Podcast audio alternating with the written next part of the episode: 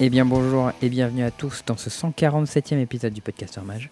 Je suis Charles Wickham, avec moi j'ai Théo Méry. Comment ça va Théo? Écoute, pas au top. Euh, Ah, qu'est-ce qui t'arrive? on a été mieux. Euh, J'ai le dos bloqué comme un papy de 80 ans là. C'est l'âge qui rentre. Mec, aucune idée. Hier, je passais une super nuit, j'étais un peu claqué. Et euh, je me réveille le matin, et au moment de me redresser, genre, je sens genre un, un gros point en plein milieu gauche du dos là. Et je- Et genre, oh Du coup, je suis resté 35 minutes allongé comme une grosse merde. Ah ouais, j'espère que t'as pas raté le taf du coup. Non. Euh, mais euh, du coup, j'ai envoyé un petit message au boss pour lui dire écoute, j'ai le dos bloqué, je vais être en télétravail aujourd'hui. et, et du coup, il y a eu. Genre, j'ai fait des vieux exos, j'ai essayé de me masser. Le mec, le meilleur moyen d'automassage euh, que j'ai trouvé, c'est les tubes à tapis, tu vois, de Magic. Et je me le mettais dans le dos et je me roulais en fait euh, la zone dans le dos, comme ça. Un peu, un peu technique. Ah, c'est malin. et T'as euh, des petits objets comme ça, genre en bois, tu peux rouler et qui. Alors oui, mais j'ai fait avec euh, les moyens du bord. Et euh, bref, là, voilà, ce soir, ça va un peu mieux que hier matin. Donc j'espère que ça va aller mieux. Mais demain, il y a 5 heures de bagnole pour aller au Relic Fest. Euh, ambiance. je suis pas pressé avec mon dos, tu vois. Euh, j'ai très très peur. Voilà. Je comprends, ouais. Donc bon, Mais dis-toi que tu, tu pourrais, ça pourrait être pire parce que tu pourrais conduire. euh, non, je pourrais pas conduire dans cet état-là, ça je suis à peu près sûr. Tu pourrais du coup ne pas être en état de conduire. Ça Euh, ouais, et du coup, niquer les 4 autres personnes avec qui j'y vais, ou 3 autres. 3 autres. Voilà, exactement. Donc bon, technique. Euh, bon, bah comme d'habitude, on vous rappelle, euh, vous pouvez nous écouter sur les plateformes habituelles, qui sont Podbean, Spotify, iTunes, Deezer et Podcast Addict. Toujours le Discord et euh, bah, le Twitch. Et cette semaine, de quoi on parle, cher Charles? Alors, on va parler des Worlds, parce que ce week-end, il y avait les championnats du monde de Magic. Nous avons sacré le champion de Magic 2022. Euh, il faisait partie de nos prédictions à tous les deux sur le top 4, donc on peut dire que euh, on est fort sur ce podcast, je pense. hein, quand même. Oui. Euh, on parlera un petit peu du Relic Fest qui a lieu ce week-end. Relic Fest, hein, c'est le nom du tournoi, je me trompe pas. Euh, aucune idée, je sais que c'est Relic qui l'organise et que c'est euh, une petite Écoute. fiesta, donc... euh, Dans notre Discord, le, channel- le channel s'appelle Relic Fest, donc je pense que ça colle.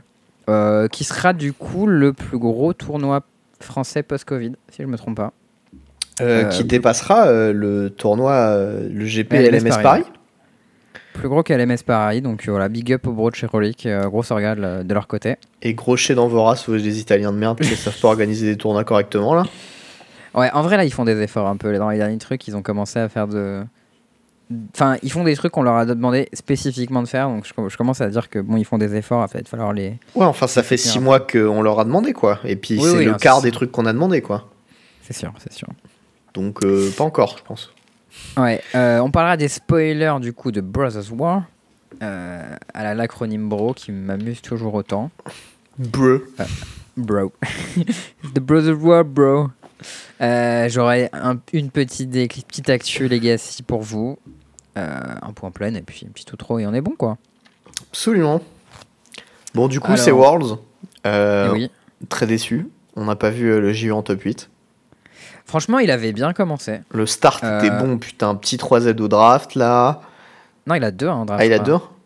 deux Ouais, il a 2 en draft. Ah. Ensuite, il était à 4-0 en, en standard. C'est pour ça que j'ai vu un 4Z alors. Moi, je suis allé me coucher. euh, il était à 6-1, euh, premier des standings. Je me suis dit, ok, on est bon. Après, j'ai appris qu'il y avait une dernière ronde où il jouait contre Nathan. Euh, ou contre Julian Wellman, je sais plus. Je crois qu'il jouait contre Julian Wellman et il a perdu. En tout cas, il a, il a mon perdu contre génie. un des deux. Ouais, il a perdu contre un des deux. Il a fait 6-2 euh, jour 1. Ce qui le mettait encore dans une très bonne position. Et jour 2, c'était Explorer. Et là, c'est le drame. En fait, il était le seul joueur sur euh, Rakdos midrange du tournoi. Euh, alors qu'on attendait à ce que ce soit le deck le plus populaire. Et du coup, tout le monde était venu pour battre Rakdos midrange. Et factuellement, euh, tout le monde a battu Rakdos midrange. Il a fait un, un- un petit 0-6 un peu triste en explo.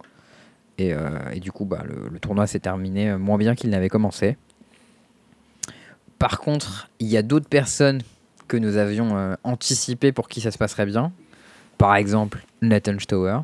Qui a gagné qui a gagné. Voilà, donc félicitations à lui, c'est notre champion du monde euh, 2022, à l'âge de 20 ans, je crois.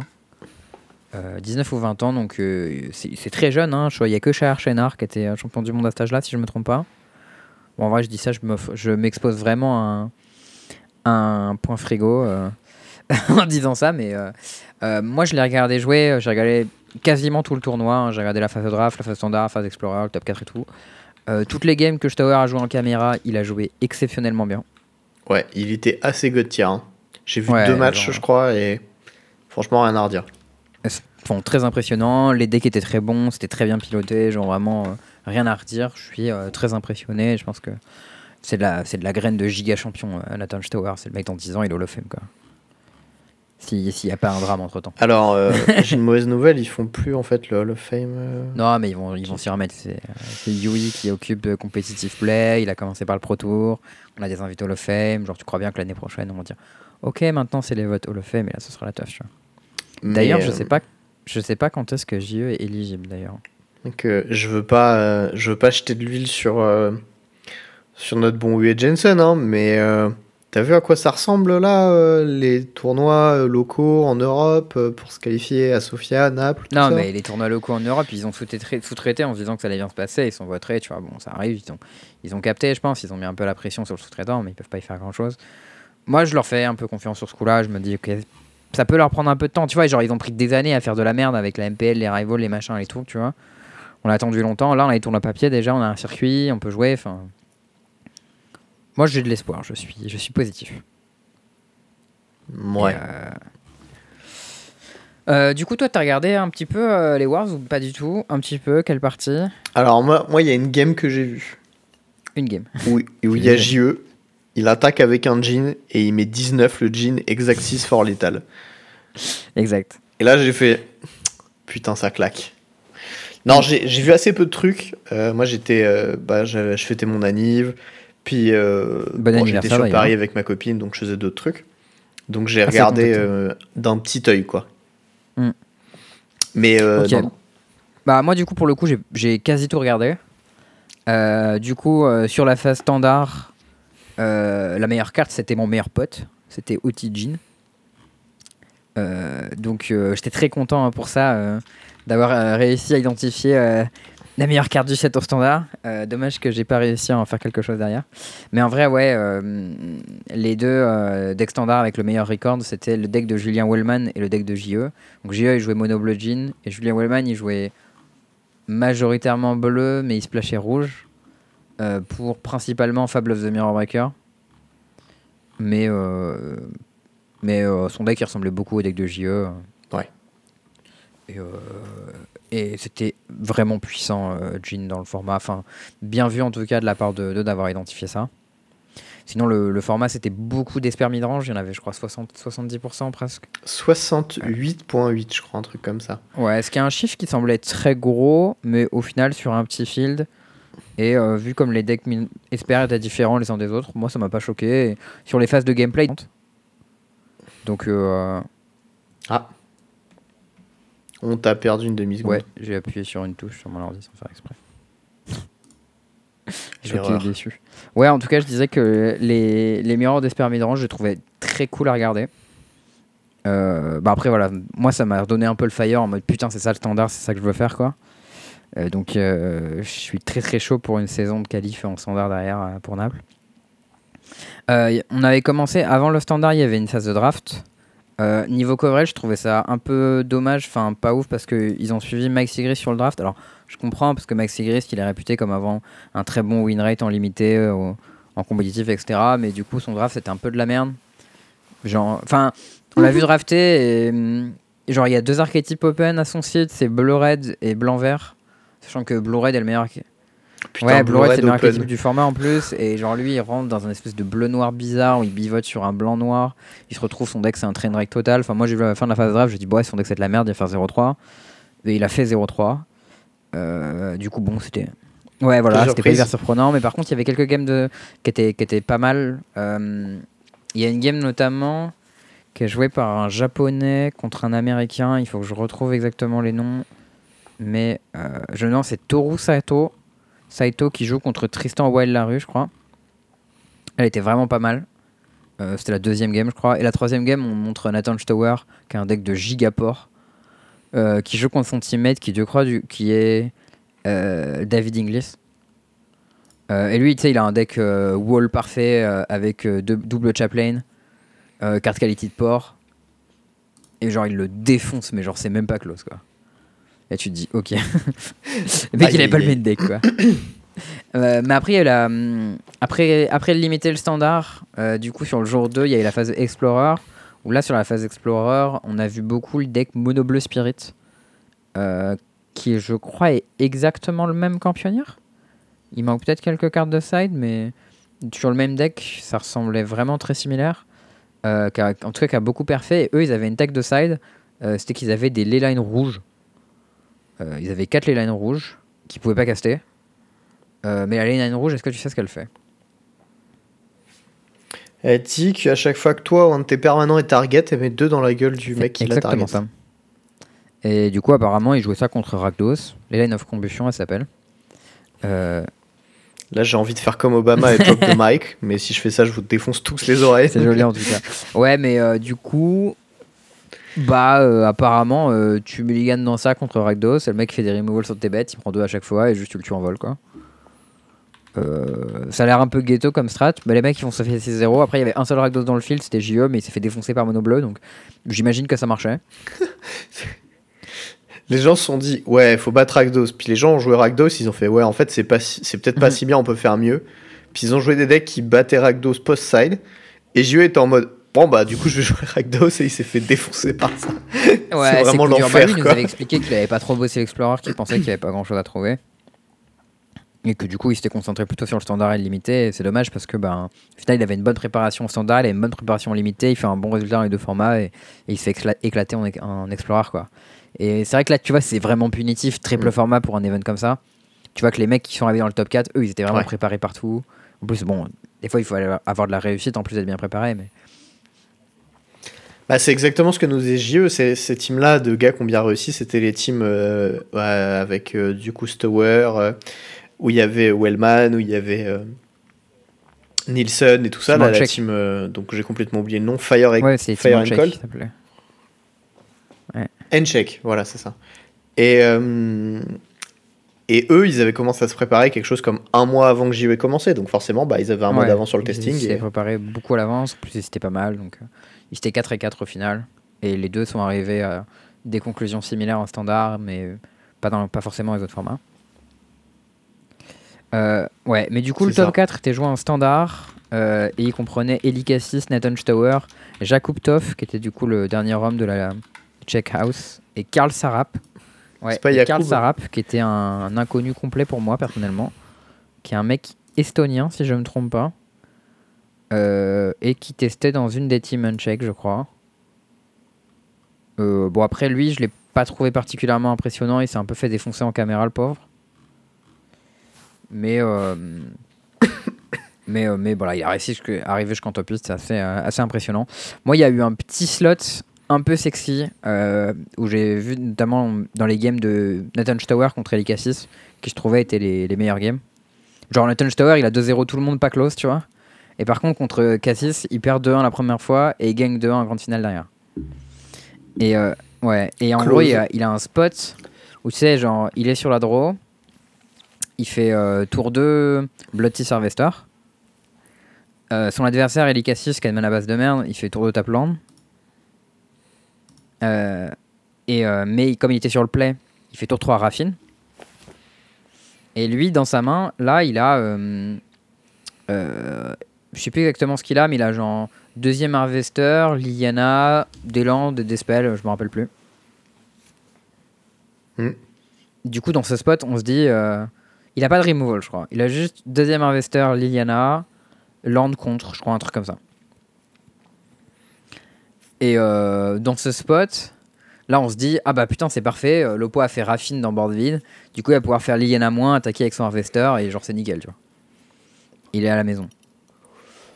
Et là, Stower, il, et Stower, il fait pas ça.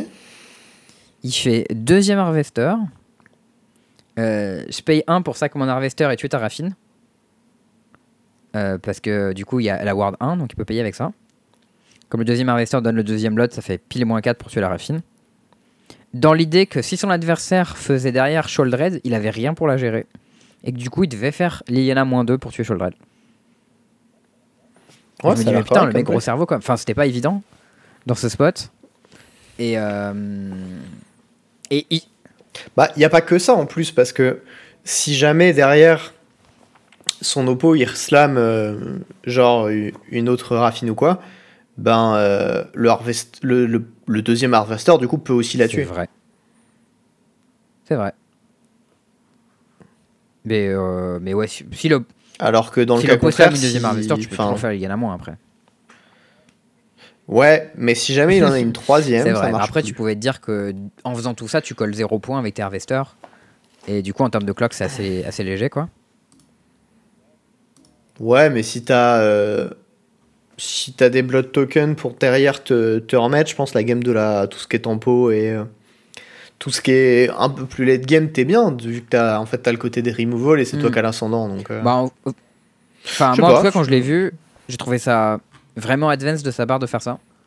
Parce que c'est vrai que, Non, c'est smart, je suis d'accord, mais c'est pas non plus euh, complètement dingue, je trouve. bah, je sais pas. C'est En tout. tout cas, il y avait à ce moment-là, je regardais sur le casque de Valépel en français où il y avait GE qui commentait. Et lui aussi, il était là en mode Ouah, bien vu, euh, j'aurais pas fait ça, tu vois. Et je pense que c'est. Vraiment bien ce qu'il a fait, tu vois. Et du coup, à ce moment-là, il est payoff parce que Elikazis a bel et bien Sholdred en main. Sauf que Elikazis rate son land drop. Du coup, il peut pas faire Sholdred. du coup, il fait, euh, il fait deuxième raffine. Et là, il prend Liliana moins sur deuxième raffine. Et, et derrière la Sholdred, il a de quoi la gérer avec autre chose. Il la contre. Mais pourquoi pourquoi euh, pourquoi il a pas juste refait le play avec Harvester du Euh, parce qu'il a pioché une autre carte qui l'encourageait à faire, euh, à faire ça. Je Ah, ok. Dans ce cas-là, ça fait sens parce que sinon c'est un peu Je bizarre. crois que du coup, il avait les deux manas pour faire Liliana plus, plus mec 10 the Peer Up ou un truc comme ça. Mais en tout cas, c'était cohérent. Enfin bref, en tout cas, de manière générale, il a vraiment bien joué. Si vous avez l'occasion de revoir les games, elles sont vraiment de bonne qualité. Parce que Elikazis aussi, il joue vraiment très bien. Genre, euh, Ouais, mais ça fait un moment qu'il est bah, régulier. lui, ça fait des années qu'il joue bien. Mais là, Non, mais, Mais là, particulièrement récemment, récemment, il joue il vraiment joue mieux que vraiment que très bien. Genre, euh, j'étais un peu choqué de voir. Ok, Elikassis, ça rigole pas du tout. Genre, c'est pas euh, de il y a quelques non. années. Ok, c'est un régu SCG, machin, il est fort, genre Cory Baumeister ou un truc comme ça. Genre là, il était vraiment très fort. J'étais en mode, ok, le mec est solide, donc euh, lui, il faut vraiment le garder sur notre radar. euh, truc qui va se passer. Les autres, Jack Kuptos et Karl Saraf, je sais pas trop. Julian Wellman, il était assez, assez impressionnant, j'avoue. Euh, Je le sentais Ouais, bien non, le petit, bien, tu vois. euh, Wellman, franchement. Genre, euh, jolie perf de sa part. Et euh, dans les japonais, on n'en a pas vu beaucoup en caméra. Mais globalement, c'était pas transcendant. Je sais pas trop ce qui leur est arrivé. Il y avait un truc drôle aussi, c'est Greg Orange qui est venu avec son deck euh, contrôle en standard dans un format où tout le monde jouait Esper Raffine. Il a joué Bah, deux coup, fois défoncer. Parce qu'il y a un format où tout le monde jouait Bah Esper ouais. Raffine et l'autre tout le monde jouait Mono Bleu Tempo. du coup, euh, ses choix, ils étaient pas ouf. enfin bref. Euh, C'était. euh, Enfin, moi, je trouvais ça. Bon week-end, c'est War, j'ai trouvé ça assez nice. Euh, La qualité Ouais, du coverage était bonne. hein. il y a un truc que Gio a dit qui était un peu relou, c'est qu'apparemment, ils ont fait coverage first. Et du coup, pour les joueurs, c'était un peu relou parce qu'il y avait beaucoup de downtime. Parce qu'ils essayaient de faire passer Ouais. le plus de games en caméra possible et pas de downtime pour les viewers, etc. Du coup, ils décalaient les rondes sur euh, ce que les viewers euh, voyaient. Euh, ce, qui est, euh, ce qui est un peu, un peu chiant pour les joueurs, mais niveau coverage, c'était vraiment très quali. J'ai pas regardé exactement le viewership. Je crois que sur le main, mainstream, on devait être autour de entre 5000 et 10 000. Ce qui est correct sans être ouf. Hein, euh, pour comparer, une BlizzCon, c'est 100K à l'époque. Dans les finales de Pro Tour, on arrivait à 80K par moment. Donc euh, là, on est quand même pas mal en dessous de ce qu'on avait en papier. Mais euh, par rapport à l'ère post-Covid et la galère de LMS, bon, c'est pas si mal. quoi. Je peux espérer que ça a écu en, en s'améliorant à ce niveau-là. Est-ce que tu dirais que c'est constant dans leur médiocrité? C'est vert mais juste. Je suis. euh, Je sais pas, je Je- pose des questions. hein. Très bonne question. Je, je dirais en effet que c'est assez constant dans leur médiocrité, mais peut-être qu'on peut voir une piste d'amélioration sur là-dessus. Euh, petite spécificité de, de Julien euh, Wellman, du coup, qu'il avait fait un truc marrant euh, sur Twitter, où en gros, il avait dit au 1er septembre, il a fait des prédictions sur à quoi vont ressembler les formats de draft, de standard et d'explorer un mois plus tard? Et qu'est-ce que ça donnera sur les tournois? Et du coup, il avait fait ça sur des Google Sheets qu'ensuite il a encrypté. Et un mois plus tard, il a révélé du coup, il a décrypté les fichiers pour en, montrant que ouais, il n'avait pas touché et savoir ce que ça se fera. Apparemment, c'était un truc que André Kleipetch avait fait au, début. Bon, j'aime bien l'idée. Au final, là, j'ai lu ces trucs et c'était pas hyper intéressant, mais l'idée de euh, dire un mois à l'avance, euh, un peu, c'est comme dans des. Je sais pas si tu connais ce truc-là, les timebox. J'ai un truc qui se fait aux US où genre. Euh, ouais, ou quand tu es en dernière année à ta graduation, tu t'enfermes des trucs dans une petite capsule scellée. Et X années plus tard, il y a quelqu'un qui déterre et qui regarde ce que tu as marié qui regarde ce que tu as ce que tu as marqué. Enfin, bon, c'était un peu le même concept. Je trouvais ça assez sympa. Et euh, je serais content qu'à l'avenir les gens le fassent.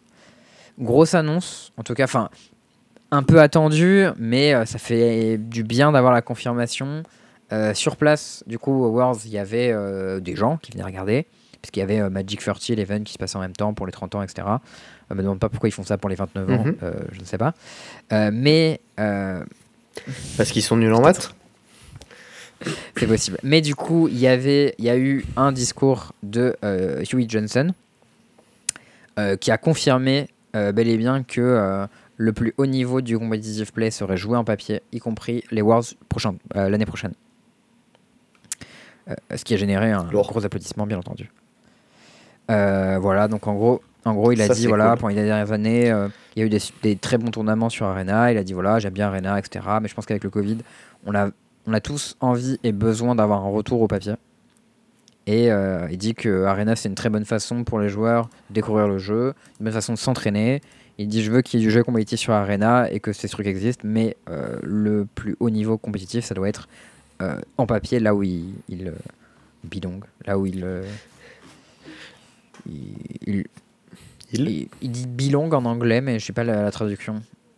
Ils, euh, appartiennent. Là où il, euh, il, est censé vivre, quoi. Euh, ce qui signifie qu'Arena va devenir un peu comme MTGO. Il y aura des qualifiers à droite à gauche pour des trucs, mais les gros événements compétitifs seront en papier. je sais que ça rend triste certaines personnes comme ValetPL qui aimait bien qu'il y ait du compétitif sur Arena, machin et tout pour les viewers. moi, je suis très content. Voilà, désolé les gars. mais mais euh, pour moi, Magic compétitif, c'est du papier. Et euh, avoir du papier, euh, les Wars en papier et tout ça, ça me hype beaucoup plus que sur Arena. Après, je pourrais voir des trucs genre les phases draft sur, sur Arena, parce que c'est vrai qu'en termes de lisibilité, les phases de draft sur Arena, c'est plus lisible que les phases de draft en papier. Et d'ailleurs... Ouais, mais mec, genre tout le Magic en papier, il y a tellement un côté genre parfait, un côté sacré, puis en plus, il y a toute cette notion que tu verras jamais à l'écran quand c'est mm. sur Arena. C'est tout l'aspect psychologique et les réactions des gens, les réactions physiques, ce genre de trucs qui donnent genre un côté dingue au jeu quoi. C'est vrai. Alors ça pour le coup avec Arena, il y avait comme ils sont en face mais euh, séparés par des écrans, t'avais euh, les réactions physiques des joueurs, genre ils se retenaient pas de de faire une full poker face et tout ça, donc ça c'était plutôt cool. Euh, Ouais, mais là en plus, t'imagines avec des petits jeunes qui jouent en papier, qui sont un peu chauds, genre des Stower ou quoi, tu vois. Des petits good game à ses teammates, euh, les petits GG agressifs avant de gagner et tout. Genre, c'est un petit malin, Stower, tu vois. Ouais, mais en tout cas, ouais, très, très, très, très hâte de voir ça l'année prochaine en papier. Mais ils avaient fait ça avec une partie. C'était sur. ils avaient fait le contraire, non?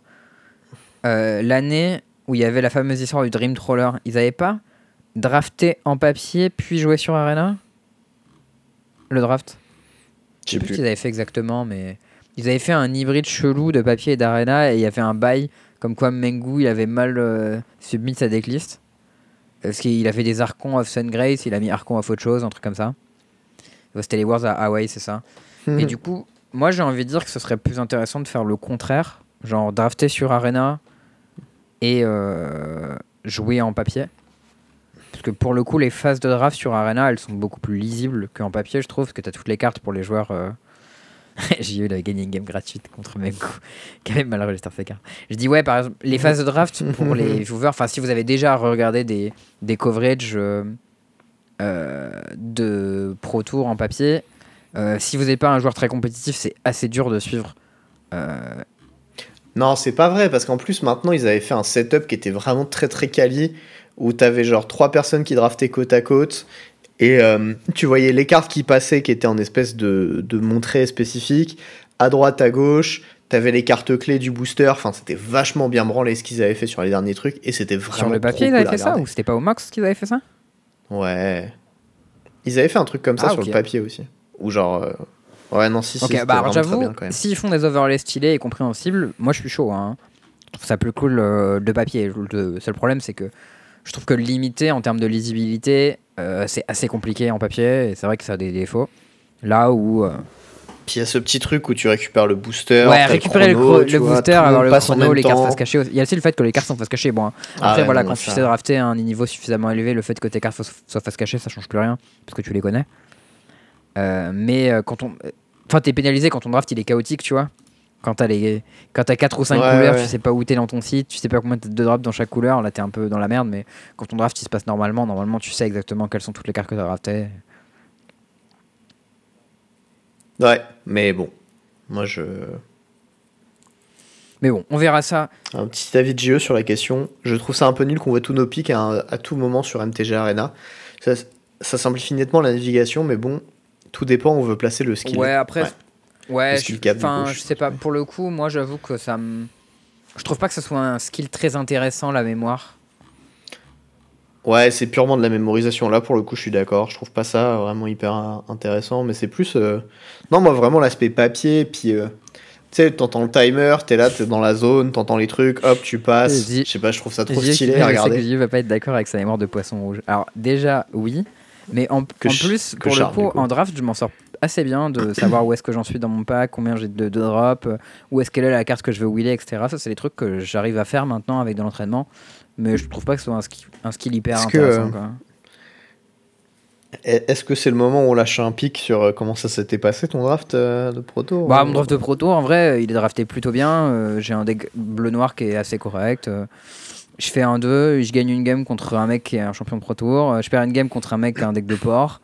Euh, genre, le mec, il a Archon of Sungrass plus euh, Espèce Concardes qui joue les deux euh, aux deux games dans un deck de. avec. C'était Sian champion et je sais pas quoi, tu vois. Et à la troisième game, bah, j'ai fait de la merde et j'ai perdu, tu vois.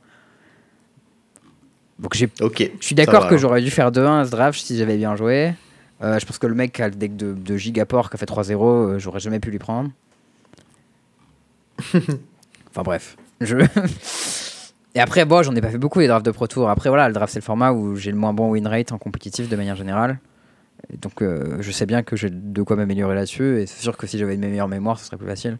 Mais je pense qu'aujourd'hui, j'ai un meilleur skill qu'il y a 5 ans sur ces choses-là. C'est bien. Euh, du coup, Tu as enchaîné On va parler de Où est-ce qu'on en relique. était? On parle de, Tout de fait. de ce week-end? Eh ben écoute, ce week-end, euh, il y a le plus gros tournoi qui est organisé par des, des Toulousains, euh, Relic, qui euh, du coup, ben, va y avoir un tournoi a priori de 300 joueurs en Duel Commander et un autre de 300 Oui. joueurs en moderne, avec 10 bilans à gagner Dans pour le premier. dans chaque- On a dans vu chaque la photo format, des hein. bilans. Ouais, il a balancé les petites photos, Léo, sur Oui, le oui. Discord, parce que ça l'amuse bien de, de faire monter la sauce, comme on dit. Euh, bon, les photos, j'ai chaud. Quand je vois les photos. Il y a euh, 24 bilans, Plus, je crois, sur la 10 photo. il y en a Parce 10 qu'il y a par la format. deuxième. Il les deux premiers en ont 10 dans chaque format. Donc déjà, la première ligne, c'est juste 20. Et ensuite, il y en a 4, plus 3, 6, 8. Donc là, il y en a 12 en plus, plus 8 en dessous. Il y a 40 bilans sur la photo. Voilà. Euh, Voilà. Il fait chaud. Et euh, la money. Et surtout, ben, ce qui est cool, c'est que c'est un tournoi qui est euh, pas excessivement cher. Euh, on n'est pas sponsorisé ou quoi hein, pour dire ça, je vous dis ça. Enfin, il y a peut-être Charles qui va commenter, mais bon, c'est Oui, pas. mais moi, tu voilà, sais, euh, j'ai parlé avec Relic et on a parlé. euh, je dis que moi, j'étais chaud s'ils voulaient nous sponsor et que eux, ça les intéressait pas pour le moment. Donc, euh, on ne l'est pas. On ne l'est pas parce qu'ils ne le veulent pas, mais moi, je serais. Enfin, en vrai, ils ont pas grand chose à gagner parce qu'on leur fait leur pub, même s'ils nous sponsorisent pas, parce qu'ils font des trucs bien pour Magic, tu vois. En vrai, c'est ça la vérité, parce qu'ils font des trucs bien et on a envie de leur dire que ce qu'ils font, c'est bien, mais eux, ce qu'ils font, c'est un vrai GP comme ce qu'on devrait avoir. Ils font deux tournois énormes avec Fat Cash Price. Ils ont quatre illustrateurs. Ils ont deux non, trois illustrateurs, deux altérateurs. Euh, dont les illustrateurs, bien sûr, il y a Magali Villeneuve. Il y a aussi euh, le mec. Il y a. Post, il y a le mec qui a fait la saisie, je me rappelle plus son nom. Alexis, Alexis Brico. Euh, Il y a euh, des cosplayers. J'ai vu aujourd'hui le, euh, le post de Manju, qui est la grande pote de, de Magali Villeneuve. Je sais pas si tu as vu. Elle aura un cosplay. Non. Ah, si je peux prendre une photo avec toi le dimanche avec elle, ce serait stylé. Ah, un cosplay de Talia comme elle avait au un LMS. cosplay Liliana pour le samedi et Talia pour le dimanche. En plus, Talia, qui est une, euh, un personnage qui a été illustré plusieurs fois par Magali Villeneuve, c'est la classe. Il y a aussi un Ouais, tapis custom. c'est custom. vrai, Moi, je vais avoir un tapis custom staff, du coup. Euh, du coup, là, je suis allé. J'ai discuté pas mal avec Léo pour euh, le setup du coverage euh, ce week-end. Donc, je lui ai dit tous les matériels dont on avait besoin. Moi, je vais lui ramener un, un, un micro avec ma carte son. Mais sinon, il s'occupe de. On a deux caméras, parce qu'il y aura deux feature tables une pour le moderne, une pour le DC. Et du coup, on switchera entre les formats. Un peu comme il faisait au, au SCG euh, en. Tu sais, le SCG en, en format mixte. Il y avait des, des formats Ouais. triple construits et du coup tu passais d'une game un pionnière à une game, enfin c'était pas pionnière, c'était moderne, c'était le moderne standard legacy je crois. Du coup quand ta game était finie tu passais à autre chose. Et là l'avantage c'est que comme euh, moderne et DC les clocks seront séparés, euh, il y aura toujours quelque chose à regarder quoi. Ça ça va être... euh, Ouais, Et ça, va c'est être très assez cool. nice. Enfin, c'est pas impossible que l'entre-ronde tombe au même moment, etc. Ouais, bah, à ce hein, moment-là, mais on fera voilà. les tech, euh, on fera des interviews, on fera les trucs, tu vois. Il y aura des gens, il y aura Valet PL, il y aura euh, tout le gratin euh, quasiment, je pense. Enfin, moi, je, quand je regarde dans le Discord, tu vois, tout le monde vient. Et ça, ça fait plaisir. Il y a beaucoup de, de personnes présentes, en effet. Du coup, ben toi, le Day Yes. One, tu castes. Day 2, tu Ouais, fais le Legacy. samedi, je serai au coverage avec TI, du coup. Euh, je sais qu'il y a d'autres gens qui vont peut-être passer. Je sais qu'il y a Gaoul qui était intéressé parce qu'il a un bail ronde 1. euh, il voulait faire passer une petite tête. Je sais que Valet et PL étaient chauds s'ils étaient out de venir euh, commenter les trucs. Enfin bref, il y aura des gens pour le coverage, pas de souci. Le dimanche, je fais du coup le- l'Event Legacy qui qualifie au championnat d'Europe de Legacy. Il faut faire gagner, hein, par contre. Il y a deux slots. Oui, bon, ok, pardon. Mes Donc il y a deux slots, c'est possible de, de prendre. Voilà, le but c'est d'aller prendre un de ces deux slots pour, euh, pour Bologne. Euh, il- mais euh, il y a des gens qui sont remontés, qui sont chauds pour les choper ces slots là. hein. Donc on va se battre et on va voir ce que ça donne. J'ai entendu un, un petit joueur de Mono White. Je me demande qui ça peut être, qui s'est un peu chauffé ça en ce moment. Adrien quelque chose je crois. Ouais, ouais. Un, un- Quelqu'un sans âme, il paraît. Il s'appelle Ouais, un truc comme ça. Ouais. Je crois qu'il y, a un- il y a un certain Thomas méchant aussi. Il y a moyen qu'il soit dans le coin. Hmm. Je crois que j'aurais été. Va falloir, euh, va falloir être beau euh, dimanche pour prendre cette qualif. C'est ça. Euh, du coup, tu vas Ah, jouer quoi dimanche verts, hein. Clairement, je joue les petits verts. Il y aura Delver dans le sac pour euh, que je pourrais prêter si j'ai un pote qui veut faire le Legacy. Mais, mais moi, je vais jouer parce que je pense que bah, je joue suffisamment mieux le deck pour que, même si l'autre deck est mieux positionné, je serai mieux avec. Ok. Et, euh, et je vais peut-être réfléchir à voir si je mets des cartes de side contre les initiatives là. Bah, je sais pas trop, mais je crois que DK c'est pas mal. Parce qu'ils ont des calices aussi, c'est un peu relou. Ils ont- Si tu veux vraiment aller deep, tu fais, euh, tu mets Bad Moon, Bad Moon, euh, tu veux. Bleu. moins 1, moins 1 aux créatures blanches pour un noir. Ouais, mais moins 1, L'enchantement. moins 1, ça suffit pas, ces body, ils ont tous 3 de cul.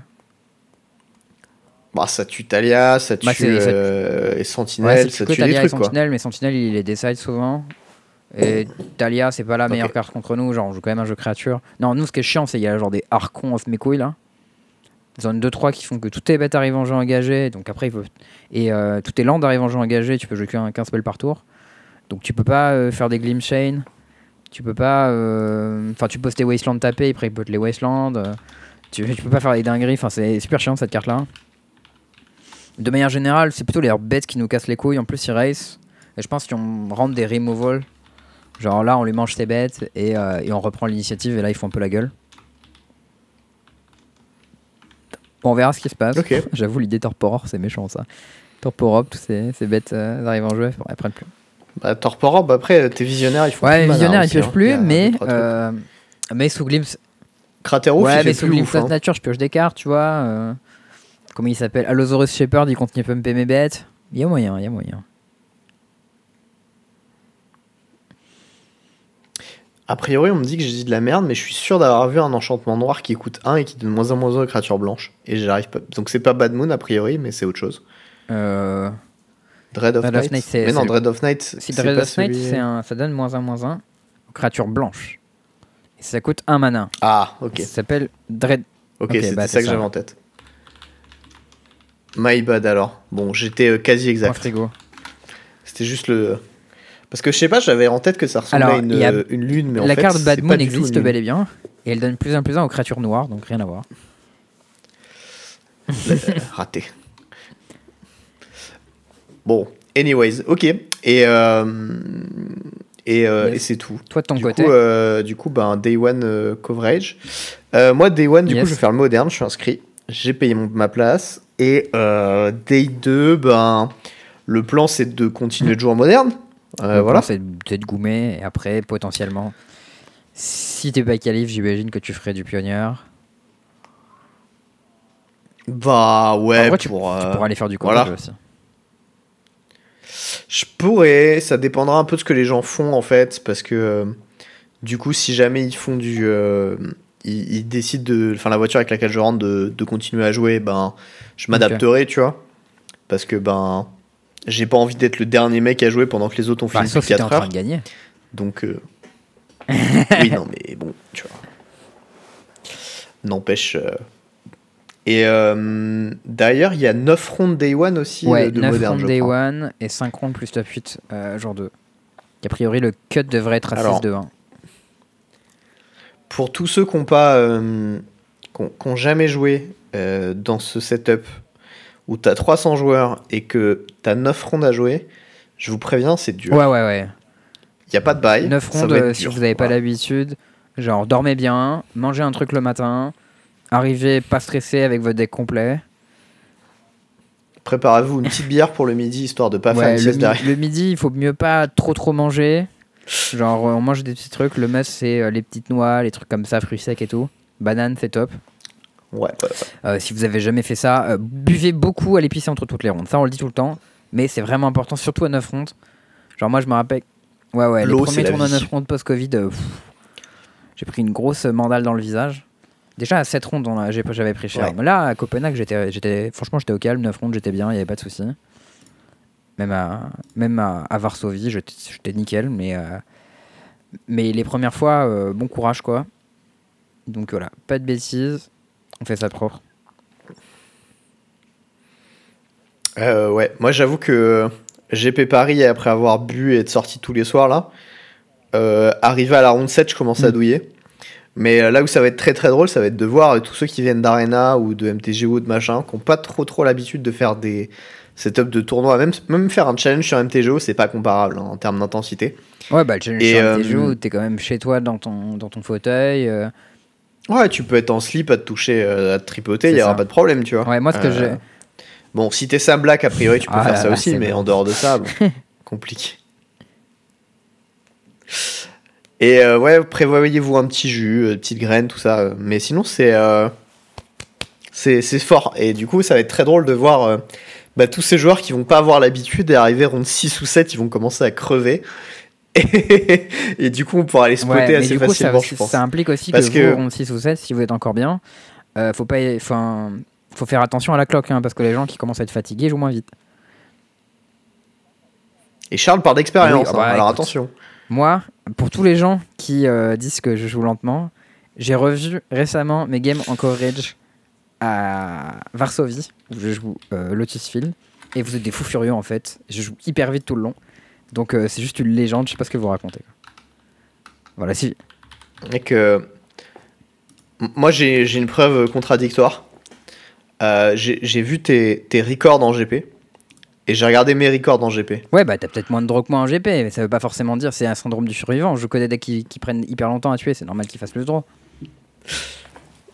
Alors, t'as plus- t'as un G- ou deux GP de plus que moi, enfin, vite, enfin, t'as quelques petits scores de plus que moi. T'as 5 draws. Moi, j'en ai deux, dont une où c'était genre un miroir de U-White euh, de pionnière qui était genre interminable. Et l'autre, c'est une idée. Genre- Ouais, bah ok, mais t'as fait- t'as pas fait beaucoup de draws. Moi, j'en Voilà. j'en ai fait pas mal, c'est vrai. Après, tu sais, moi, j'ai une draw euh, euh, au GP Bologne en Legacy où je suis out à 0-4. Bah, j'ai pas trop, j'ai pas fait gaffe à y jouer particulièrement vite, tu vois. J'ai fait draw, bon bah, ça c'est la vie. hein. J'ai des draws quand je suis déjà out. Enfin, tu vois, j'ai euh, mes, mes deux, deux- deux dernières draws. euh, je fais draw dernière ronde alors que je suis déjà out. J'ai pas joué par- particulièrement vite, tu vois. J'ai pas fait gaffe. Et après, j'ai des draws il y a hyper longtemps. euh. Bon, après, c'était surtout Ouais. pour t'embêter. Mais puis aussi, autre truc, euh, probablement que des draws, t'en as eu plus avant que maintenant, j'ai l'impression. après. Que t'as un petit peu progressé quand même là-dessus. Parce que moi, je t'ai vu jouer au GP Lyon pré-Covid. Voilà, t'étais un peu lent, frère. C'était lequel? C'était celui avec Aventure? Voilà. Mais gros, Ouais, aventure, c'est ouais, dur aussi, c'est normal qu'on prenne longtemps. Et Non, genre, mais j'ai pas dit que c'était facile, hein. Non, mais réseau un double. Witch, mec, euh, c'est dur, hein Je suis d'accord. Mais bon, eh, n'empêche que voilà. Mais du coup, euh, du coup, voilà, moi, c'est mon programme. J'arrive avec les Nantais, je dors avec euh, des potes parisiens à Nice. côté du GP. Et euh, bon, pff, voilà, quoi, ça va se mettre bien. Euh, J'ai trois decks dans le sac, faut encore que je tranche. Et, euh, et puis voilà, quoi. Nice. Et ben ça va se mettre bien. Vous, n'hésitez pas à venir nous voir, du coup, si vous voulez nous voir. euh, comme j'imagine qu'il y aura plein de gens. voilà, si vous voulez prendre des photos avec Théo, avec Manju, en cosplay Talia, je pense que ce sera très classe. Euh, Ouais, alors par contre, venez pas à 50 me demander faire 50 photos avec euh, la pauvre meuf en cosplay de Talia, ça va être gênant quand même à force. drôle en vrai. Alors, Tout le monde vient drôle, avec une- tout monde avec plaine. puis- On fait une grosse, grosse photo de groupe. Tu sais, les gens viennent te voir entre les rondes. Eh, tu peux faire une photo à ta race. Non, non, mais en vrai, voilà, faites, euh, faites-nous coucou, ça va être cool, on va se faire plaisir. euh. N'hésitez pas, comme d'habitude, on vous dit à vous présenter. Voilà, dites-nous, voilà, je m'appelle machin, euh, je suis sur le Discord ou je suis pas sur le Discord. Et euh, c'est ça. Eh, salut euh, Théo, je m'appelle Truc. Je te suis sur euh, le podcast, je suis sur le Discord, blabla, on a déjà parlé. Ah on ouais, a moi j'avais déjà arrivé. Moi ça m'est arrivé pas. fois des gens qui me disent ouais salut on a déjà joué ensemble. Je suis en mode gros, euh, j'ai fait 10 000 parties de Magic dans ma vie genre. tu vois, et- Tu, tu peux préciser parce que des matchs de compétitif, j'ai dû en jouer à peu près 600, donc euh, du coup, c'est pas évident. je sais pas si. Ouais, ouais, bah, je sais pas si j'en ai. En vrai on en a joué plus que 600 je pense. Non, je con- en fait, juste GP et Pro Tour, je suis genre à 300. Mais euh, si tu rajoutes tous les événements que j'ai pu jouer en compétitif, je pense que j'ai beaucoup plus joué en PTQ qu'en GP et en Pro Tour. Bah, en Pro, en Pro Tour j'ai 8 games en Pro Tour, hein, c'est pas Euh, énorme. oui, moi aussi. Certes. Non, non, mais moi aussi, euh, clairement. Et puis, euh, bon, voilà. Euh, présentez-vous, dites bonjour. Et euh, pareil, bah, quand, quand on joue à Magic, euh, c'est du compétitif, donc on fait pas de commentaires sur les games en cours. Et, euh, et puis voilà, on est sage. on- Ah oui, et si dans votre partie Et il se passe quelque chose de bizarre et que vous n'êtes pas sûr de comment le résoudre, appelez un judge s'il vous plaît, merci. Et si- alors, si vous êtes en professionnel, allez chercher un judge, Ouais, bah, expliquez-lui en ce qui s'est passé. jamais. hein. Et si jamais vous êtes en compétitif, et ben, euh, demandez à- aux joueurs d'arrêter la partie, appelez un judge. Si et c'est votre euh, partie à vous, juste appelez un judge. Par contre, euh, note euh, utile, si jamais c'est un miss trigger ou quelque chose comme ça, trigger obligatoire ou pas, ça n'a aucune importance. Et ben, euh, c'est dans le, dans le cube Alors, oublié, comme on dit. Ça Euh, dépend, pas figure-toi, de- parce que certaines règles Voilà. sont bizarres. Par exemple, les sagas euh, montent de, euh, d'un marqueur sapiens par un effet basé sur les actions, c'est des actions, ce qui du coup est obligatoire, comme le fait qu'une créature meurt lorsqu'elle prend suffisamment de dégâts. Du coup, Mais alors le fait de monter n'est pas, pas sur un la saga. trigger, euh, mais c'est obligatoire. Et cela déclenche le trigger. Du coup, il est possible, mais extrêmement rare, de se rappeler de monter le dé sur la saga, mais de rater le trigger. Mais en général, si tu te rends compte au milieu du tour de ton adversaire que tu n'as pas monté le trigger de ta saga, tu t'en rappelles à ce moment-là, tu appelles l'arbitre. Il va monter à ce moment-là ta saga et remettre ton trigger dans le sac. Ah, pas mal pour faire euh, des euh, tokens euh, construct qui sont très flash. Ah, J'avoue, ça serait. Alors, attends, avant les, C'est bien. J'aime les règles avant les blocs, je vais. tu m'attaques? Ah, ma saga. Mais ma saga est à deux d'ailleurs. Ah, tiens, alors du coup, je vais faire un token. Ah, super. Ouais, bon, j'avoue qu'elle est pas plaisir. incroyable cette règle, mais je crois que les les deux joueurs prennent un warning pour. toi, tu prends GRV, l'autre prend Failure to Maintain Game State, je pense. Ton adversaire, ton, ad- T'as peut-être une enquête pour doit, aussi. Hein. doit le rappeler euh, ce truc-là. Oui, oui, enfin, euh, tu vas te prendre une enquête pour triche. Oui, oui, bon. à jouer comme ça. C'est pas des trucs comme ça euh, voulus, hein, s'il vous plaît. Non.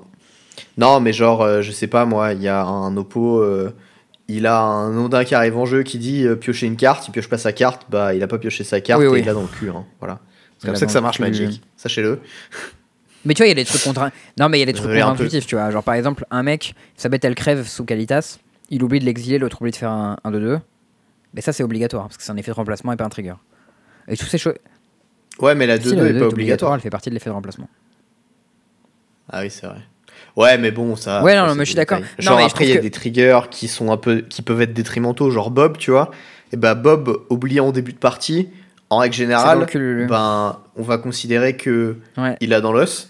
Par contre, un Bob, quand l'autre il est à 2, déjà il va se prendre et qu'il l'oublie, il va se prendre une enquête parce qu'on va considérer qu'il a essayé Et ensuite, c'est l'adversaire qui va décider, histoire je comme crois. ça, c'était un GP en moderne, il y a longtemps, probablement à Barcelone, si je me rappelle bien.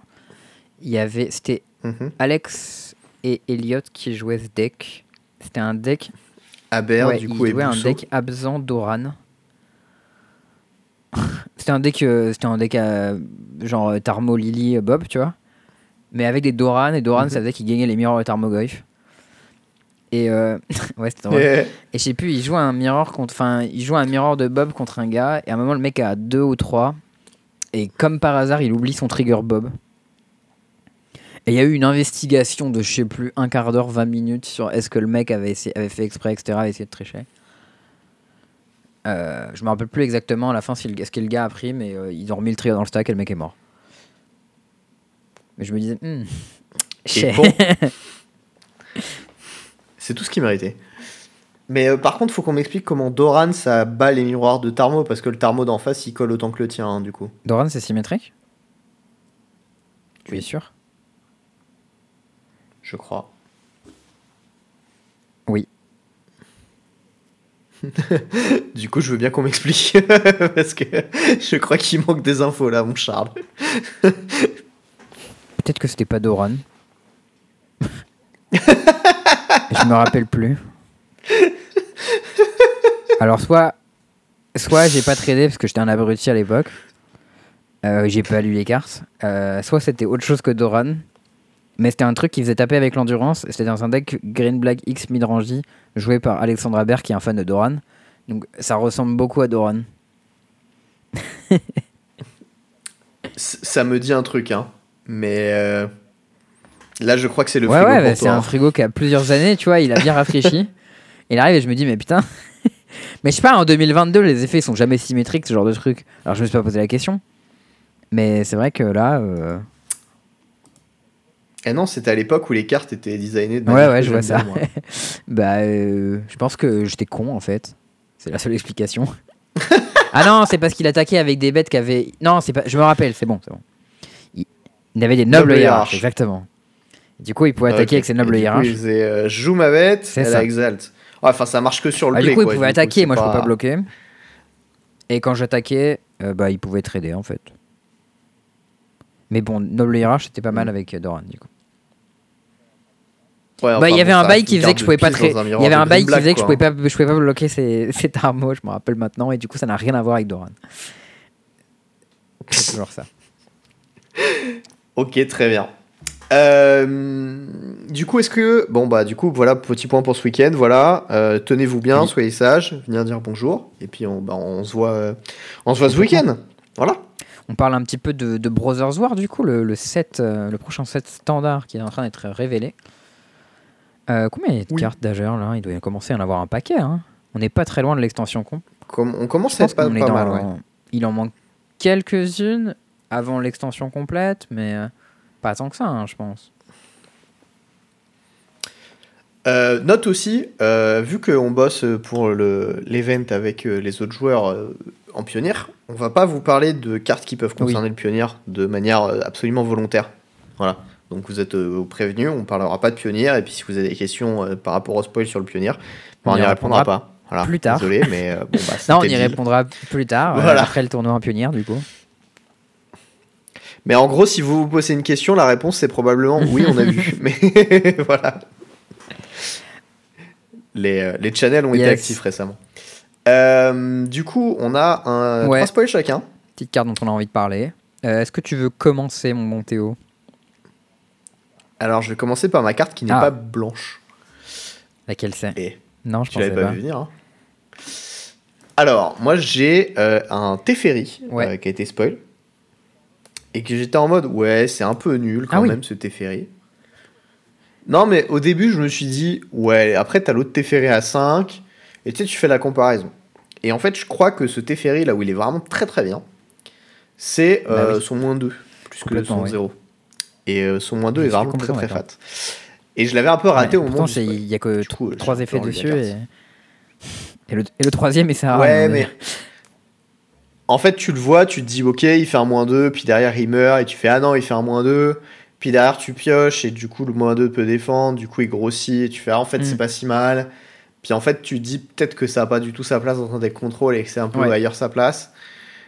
Et, euh, et bon, bref, on va en parler. Donc, 5 mana, 3 bleu-bleu. Teferi, il arrive avec 4 compteurs.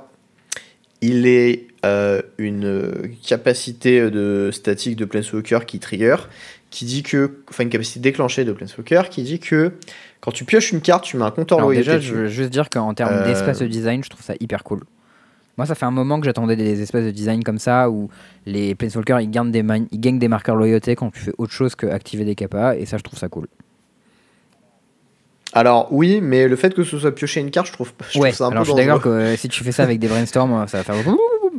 Mais euh, oui.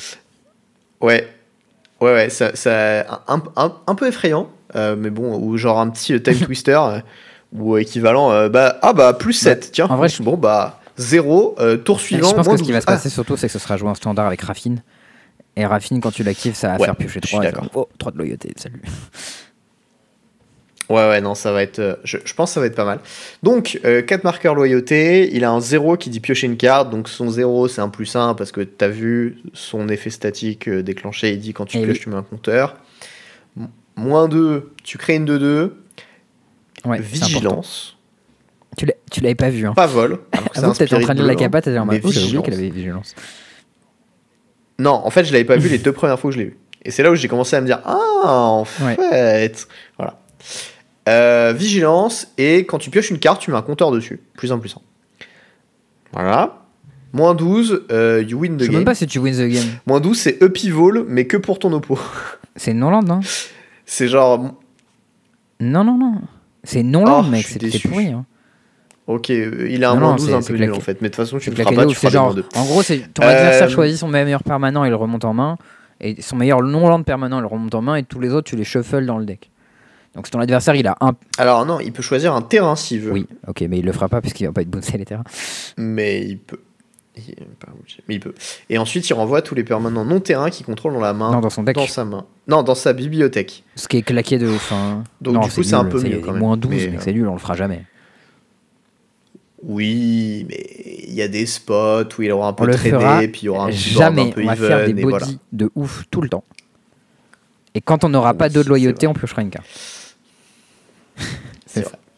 Bon, euh, du coup, voilà, ce qu'il va faire, c'est que il est très bien dans des stratégies un peu mid-range, avec euh, quelques bêtes et quelques trucs qui font que bah, il, s- il se défend. Il se défend aussi très bien parce que du coup, ces tokens, ils sont de 2 vigilance et ils grossissent au Ouais. fur et à mesure de la game. Lui-même, même quand tu fais des moins 2, parce que faut voir que son moins 2, c'est un peu un moins en fait, hein, parce qu'à chaque fois que tu pioches une carte, eh ben, il prend un compteur. Donc son moins 2, il a beaucoup moins de downside Mm. que ce qui peut paraître. Et je crois que c'est euh, le meilleur Teferi qui a été spoil depuis euh, le Teferi à 3. C'est possible, mais en même temps, il n'y en avait pas tant que ça, les Teferi. Hein. Je crois qu'il y avait le Colté. Ouais, j'étais en train de me dire, il y a que celui de M, euh, je sais pas quoi là, qui avec Flash euh, qui, faisait, qui activait un Flash. Il était marrant, mais il était nul. Teferi Master of Time. Ouais, il y avait celui-là aussi. C'était quoi l'autre? Bon, en tout cas, c'est un très bon Teferi, et je pense Ah, il y a Teferi. Attends, Teferi ou Slow de. Sunset, il est joué un peu en, en pionnier dans le monogreen. Hein, donc, alors que c'est une carte blanc-bleu. Oui, non, mais euh, il, est, il est même plus joué d'ailleurs dans le deck, je ça crois. dépend des versions. Ouais. Enfin bon, bref. Euh, c'est pas. C'est c'est probablement très fort, mais c'est pas. je- ce sera pas joué dans les mêmes decks en fait que l'autre Teferi, euh, ouais, je, je pense que c'est pense. surtout une carte de standard. Et voilà. Ou une carte de cube, ça a de la gueule en, en cube, je trouve. L'effet est assez nice. Ouais, en cube, c'est pas mal. Après, il faut avoir un petit shell un peu blue tempo. ouais, mais moi je suis en train de euh, développer le shell Bloom Tempo de mon cube et je me dis, Hum, ça, ça a de la gueule. Et typiquement, le Teferi à 5 blanc-bleu, il a un peu le défaut de. Bon, la carte elle est trop forte dans tous les decks, tu vois. Euh, qui est un peu relou. Alors que lui, il demande un peu quand même de bosser autour, sinon c'est pas ouf. Du coup, je préfère un peu ce genre de carte. Ok. Voilà. euh, Est-ce que ça ira plus loin que le standard? Peu probable. Ça pourrait être en pionnière. Pourrait y avoir un shell euh, correspondant. On verra. Quelle est ta carte, mon cher? Alors, ma carte, euh, tu as pris une carte bleue. Je vais donc répondre avec une carte bleue. Euh, je vais parler de Sky Parfait. Strike officier. Ouais, Sky. Strike officier, donc c'est une euh, pour 3 mana, 2 et 1 bleu, une 2-3 flyer. C'est un humain soldat. Alors, notez ça, c'est original. Il y a très peu de soldats en bleu à Magic. Et dans ce set, ils en ont fait plein. Et humain et soldat, c'est deux types très Ouais. importants désormais. Parce Surtout qu'il y a des lords euh, soldats euh, qui sont en train d'apparaître euh, dans ce set-là, euh, dans la bicolorité blanc-bleu. Alors qu'avant, les soldats, c'était toujours des soldats avemain, en, en carnage et des trucs comme ça. Où il y avait quelques oplites, tu sais, dans, dans Trône. Tu sais, dans. Comment ça s'appelle euh. Mais, euh, mais humain soldat, c'était un type euh, assez rare en bleu. Et du coup, c'est une 2-3 fly. Quand il attaque, il fait un soldat artefact euh, 1-1 colorless. Donc euh, il y a un petit côté Rabble Master en mode euh, quand il fait des bêtes à tous les tours quoi. Euh, lui il ne la fait pas au beginning of combat mais comme il a fly euh, il pourra attaquer assez bien genre 2-3 fly c'est vraiment un bon body pour 3 et il y a une petite ligne en plus tout à fait mignonne comme on les aime bien qui dit que tu peux engager 3 soldats à les taper que tu contrôles pour piocher une carte un peu comme Creep Breaker avec les zombies euh, voilà, c'est un design que je trouve très sympa. C'est une bête bleue qui demande d'attaquer, mais en même temps, ça te paye off euh, si tu arrives à te retrouver un board stall.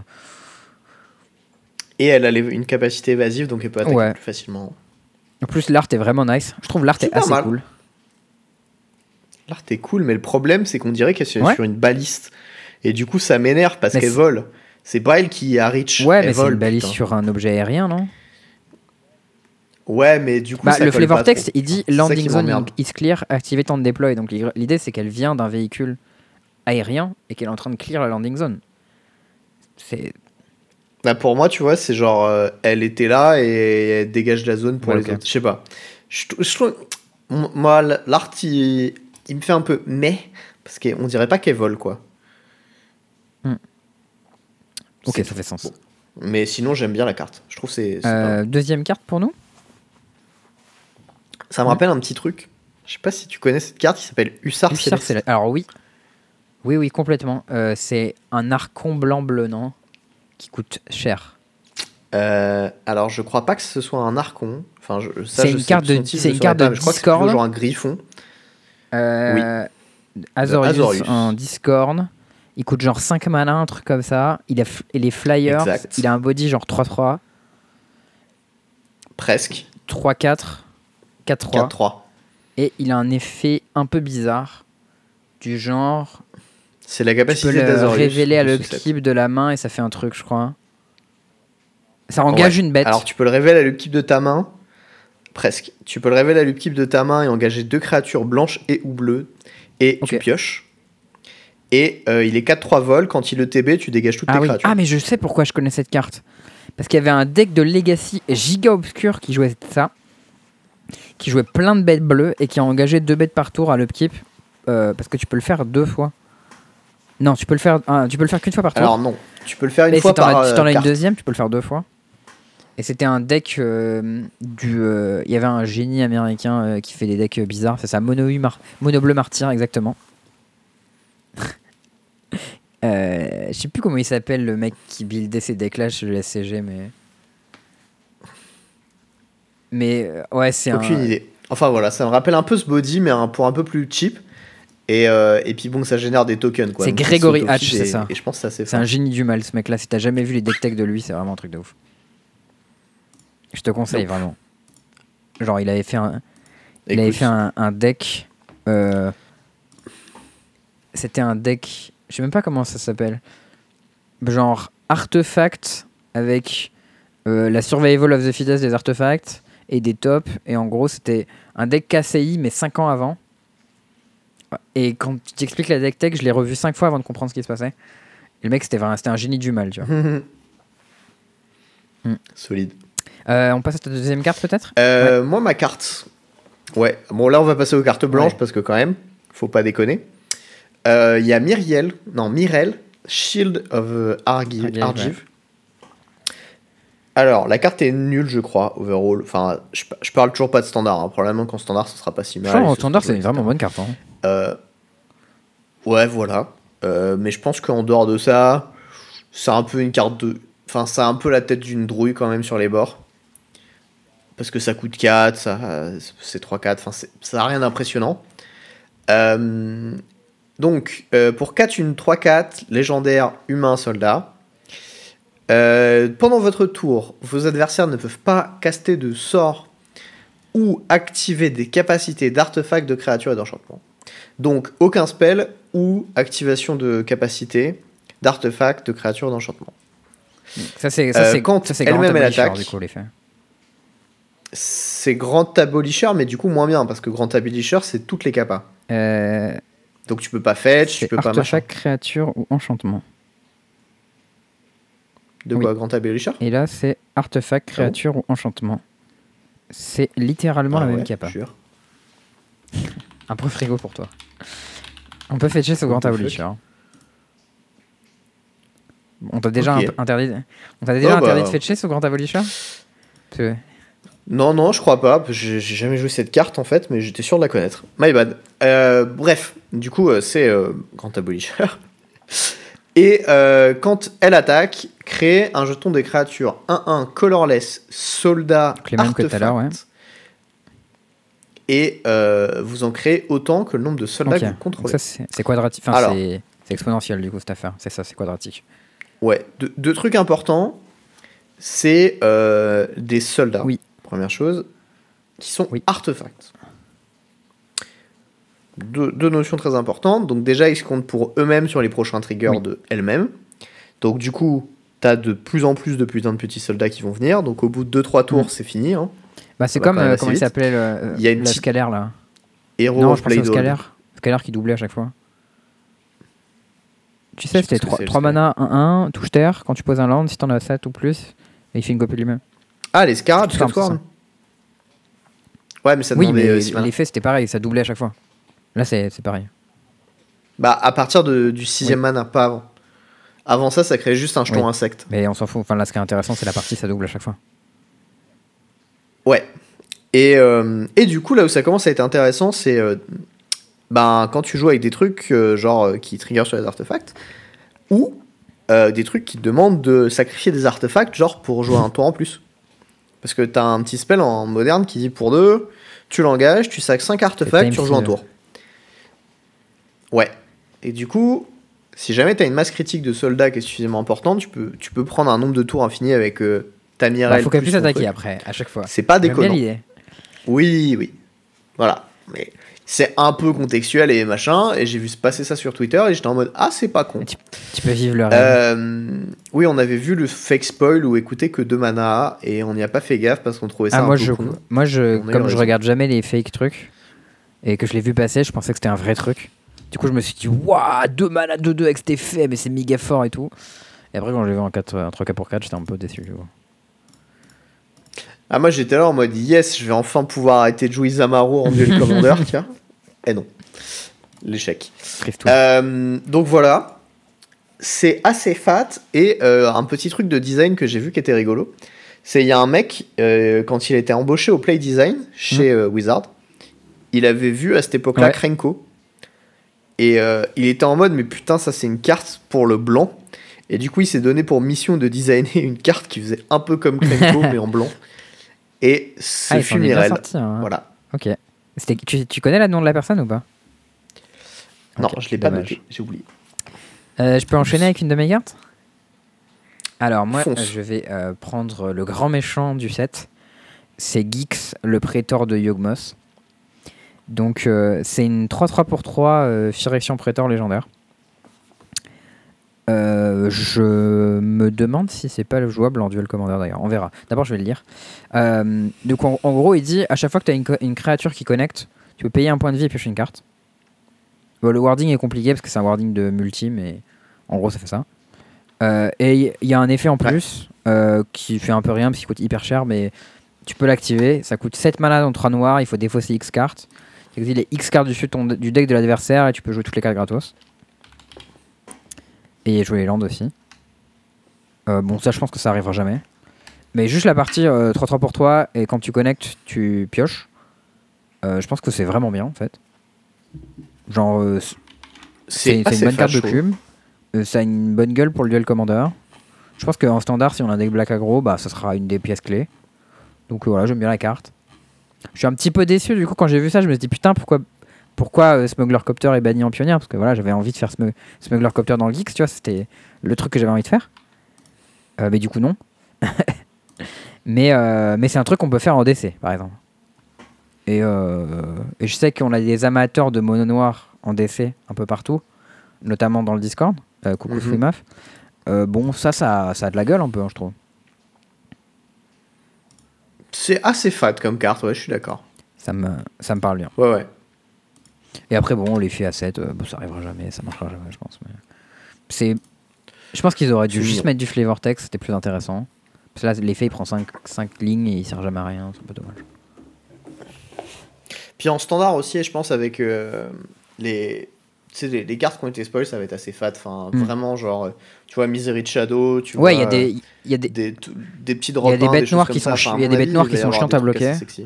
Et du coup, bêtes noires qui sont chiantes à bloquer, plus quand tu connectes, tu pioches, euh, payoff, quoi. Combo. Tu enchaîner? Euh, attends. Ah oui, non, c'est vrai que le wording me perturbe à chaque fois parce que Ouais, le wording est compliqué parce qu'il dit quand ta peu- créature connecte, le contrôleur, c'est connecte sur un de tes adversaires, le contrôleur de cette créature peut payer un point de vie. Gna gna gna. puis. Ouais, c'est wordé. Ouais, c'est wordé quand pour même. que si tu joues en multi, si ton pote il tape ton autre pote, alors il peut piocher. Voilà. Super. Euh, et moi, ma dernière carte, c'est une carte que je pense qui va avoir sa place euh, un- dans beaucoup Ouais, de formats. Je suis d'accord. Qui est pas euh, hyper shiny, tu vois, qui est, qui est bien. C'est genre une bonne bête. Elle est mieux que Sage, mais Oui. elle est blanche. Alors, ça s'appelle Loran of the Third Pass. C'est une créature légendaire euh, humain et artificielle, Ouais. mais pas soldat. Et elle a vigilance. Quand elle arrive sur le champ de bataille, détruisez jusqu'à 1 une cible, artefact ou enchantement. Et tu l'engages, toi et l'adversaire ciblé, chacun pioche une carte. C'est une de 1. Euh, bon, bah, ça fait Rexage, déjà. Ensuite, il y a d'autres petites applications. Il y a vigilance déjà. avec Narset. Ouais, oui, oui.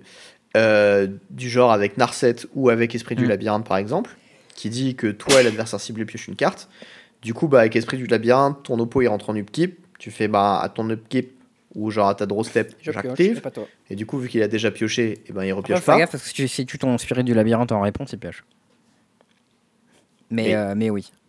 Mais bon. Voilà. Euh, J'aime assez bien la carte. Je trouve elle est plutôt bien designée. Et euh, c'est cool d'avoir euh, cette petite option euh, un, peu, un peu chouette. Faut, Faut voir que avant ça, la meilleure bête dans ce slot, c'était Léonine Ouais, Relic c'était quand même pas ouf. hein. Et c'est quand même Ouais, sacrément bah, en déjà, dessous, Relic. Warden, ça coûtait blanc-blanc, ce qui était super chiant à jouer dans un deck qui était pas mono blanc. En plus, les types étaient moins Oui. bien. Hein. Parce que t'as 4 Wasteland, Les types, c'était 4 quoi? C'était machins. 4. C'était Léonin et Ouais, euh, Léonin, c'est Claire, je crois, un général, truc comme ça. c'est quatre clérics. Là, humain, c'est beaucoup mieux, notamment Legacy, parce que bah, tu veux jouer Cavern of Souls sur humain, ça, mar- ça a marché. Donc euh, c'est l'équivalent de, F pour- de Elf pour Exedge, quoi. Euh, Là, le fait d'avoir humain sur le type, c'est vraiment très bien. Bon, Vigilance, c'est Osef, mais euh, typiquement, Oui. ça, c'est le genre de carte qui va être jouée en Legacy dans Death and Taxes, je pense. Bah, la vigilance, c'est pas du tout safe parce que du coup, son effet demande de l'engager. Donc, elle peut attaquer et C'est s'activer. vrai, mais comme son body est nul, quand elle attaquera, elle va juste mourir. Oui, bon, ça, ça va dépendre des boards, etc. C'est vrai qu'il y aura des cas où elle va Mm. juste mourir. Mais, Mais euh, ouais, en tout cas, euh, euh, en endurance, ça permet de la chercher avec Recruiter of the Guard. Enfin, bref, la, la bête est juste bien foutue et je pense qu'elle sera jouée en Legacy en Descent Taxes. Et j'imagine que ce sera une bonne bête de side dans pas mal de formats. Ouais, puis ça fait une silver bullet à tuto, enfin voilà, beaucoup de, beaucoup de bonnes applications. je Ouais, puis elle est légendaire.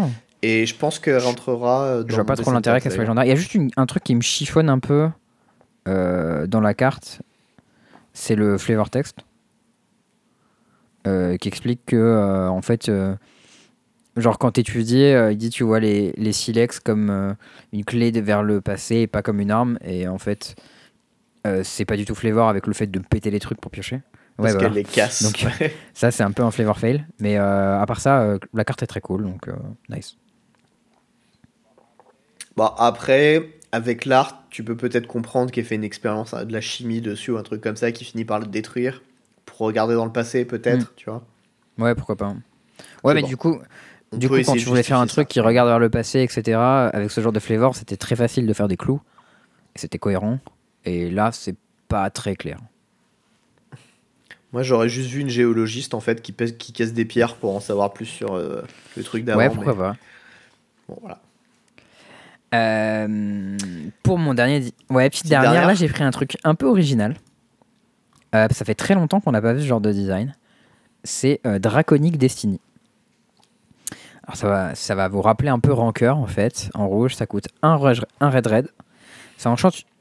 Moi, ça me rappelle l'autre spell euh, qui coûtait noir noir 1 et qui enchantait une bête et qui revenait en Ouais. timbre et donnait genre plus 3 plus 1 vol. Ouais, crois, mais il fallait défausser une carte. hein. Et prendre des points de vie. Mais là, C'est c'est un ça. peu le même délire. C'est pour un rouge rouge, euh, une aura, t'enchantes une bête, elle a plus 1 plus 1, vol, célérité et fire breathing. Donc tu peux payer 1 pour donner plus 1 plus 0. C'est comme ça. Shivan Dragon, sauf que ça coûte Ouais, colorless. ce qui est mieux que si ça coûtait rouge. Et euh, c'est un dragon en plus de ses autres types. Et quand la créature enchantée meurt, tu renvoies Draconic Dra- Destiny en ta main. Donc tu peux dire qu'une autre de tes créatures aura une destinée d'être un dragon. Euh, J'aime bien ce genre de design comme il y avait sur Rancœur où genre tu peux pumper tes bêtes. Parce qu'en fait, le, dé- le gros défaut des auras, c'est que quand ta bête elle meurt, tu te fais tout for one quoi. Là au final, ça ressemble plus à un équipement qu'à une aura. Mais euh, bah, au C'est final, tu payes une seule fois le coup. Tu as raison de payer à la fois le coût pour le caster et le coût pour l'équiper. C'est genre tu payes 3, c'est casté équipé. Ta bête meurt, tu repayes 3, c'est casté équipé. Et euh, l'effet il est assez costaud. hein. Je veux dire, plus 1, plus 1, vol, célérité, fire breathing. Euh, c'est pas des demi-stats. Ça, c'est le genre de carte qui va être très très désagréable euh, en limité.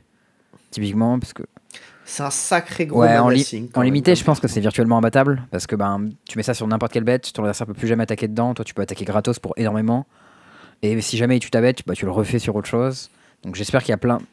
Non, mais moi je pensais pour, euh, pour être viable, en fait, surtout comme carte, en Mhm. dehors du limité, je pense que c'est juste trop, trop manavore, quoi. C'est très manavore, mais j'imagine que tu peux mettre ça en top curve de deck aggro qui joue très très low to the ground et euh, qui juste joue des bêtes de merde qui euh, sont très bien incurvées mais sont nuls en late game. Et du coup, bah, ton, one drop de. Genre ton 2. Imagine, tu as une 2-1 pour 1. Euh, bah, tu poses ça. Tu, tour 4, par exemple, tu la pioches, tu poses ça.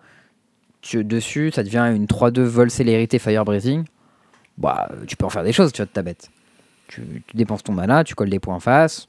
Ta bête est meurt, tu récupères ta destinée, tu reposes ça sur autre chose. Pourquoi pas?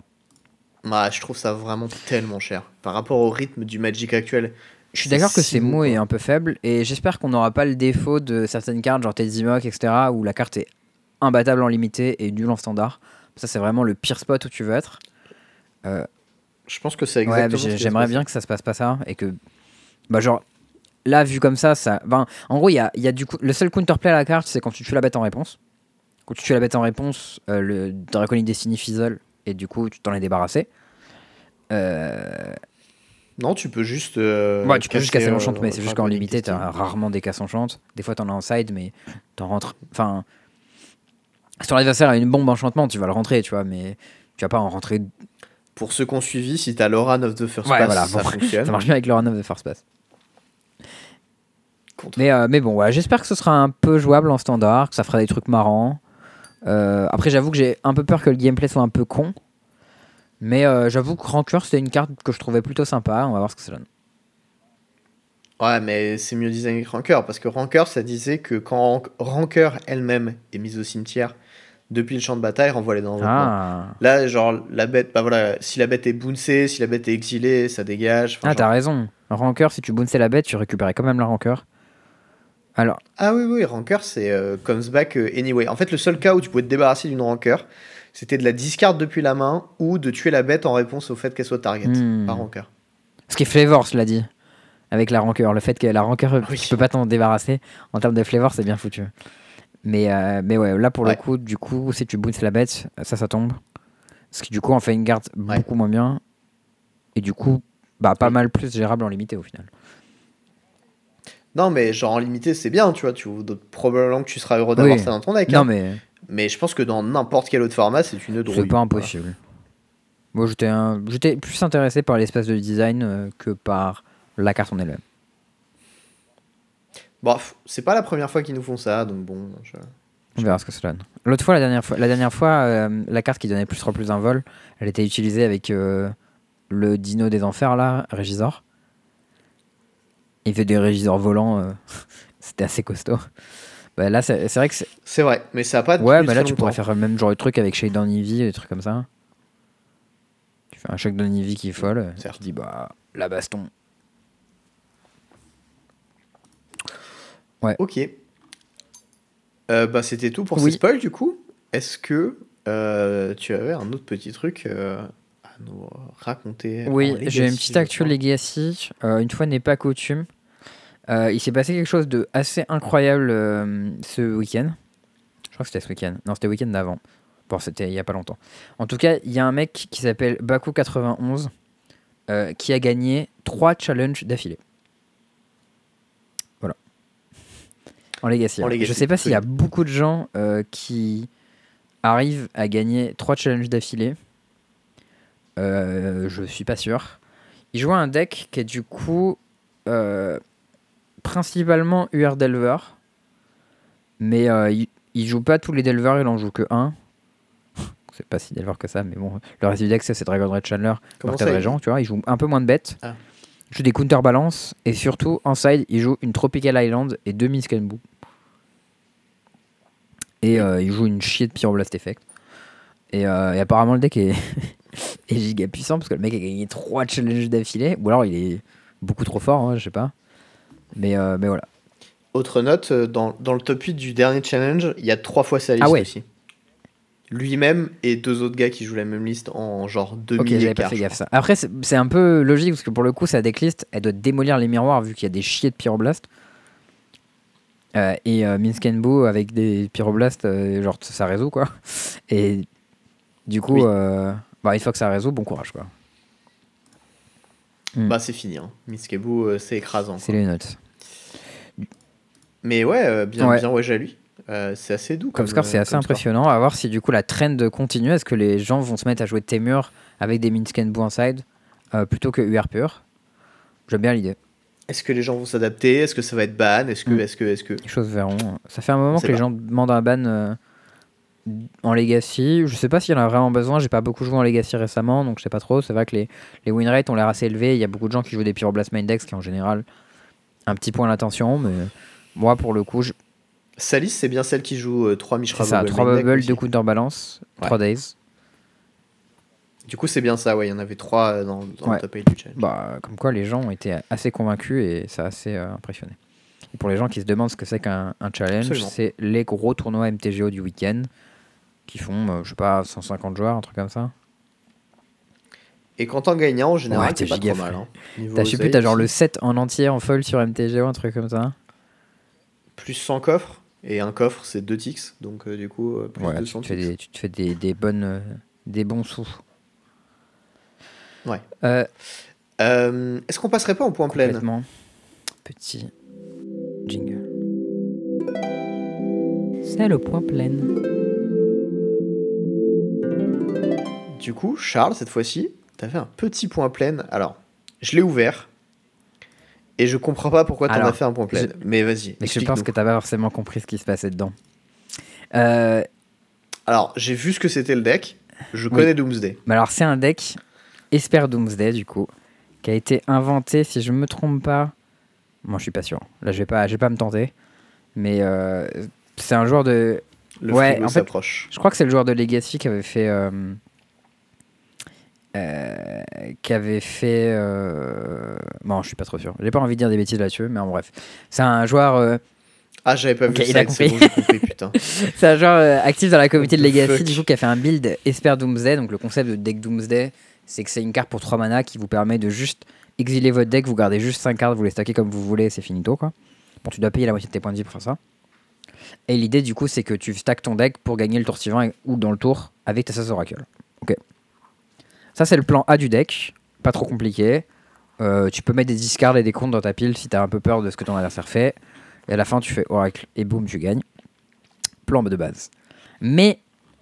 Hmm. D'autant plus que, à noter, moi, il a dit Esper machin, et les deux seules cartes blanches du main deck, c'était genre Teferi Ouais, deux Raveler.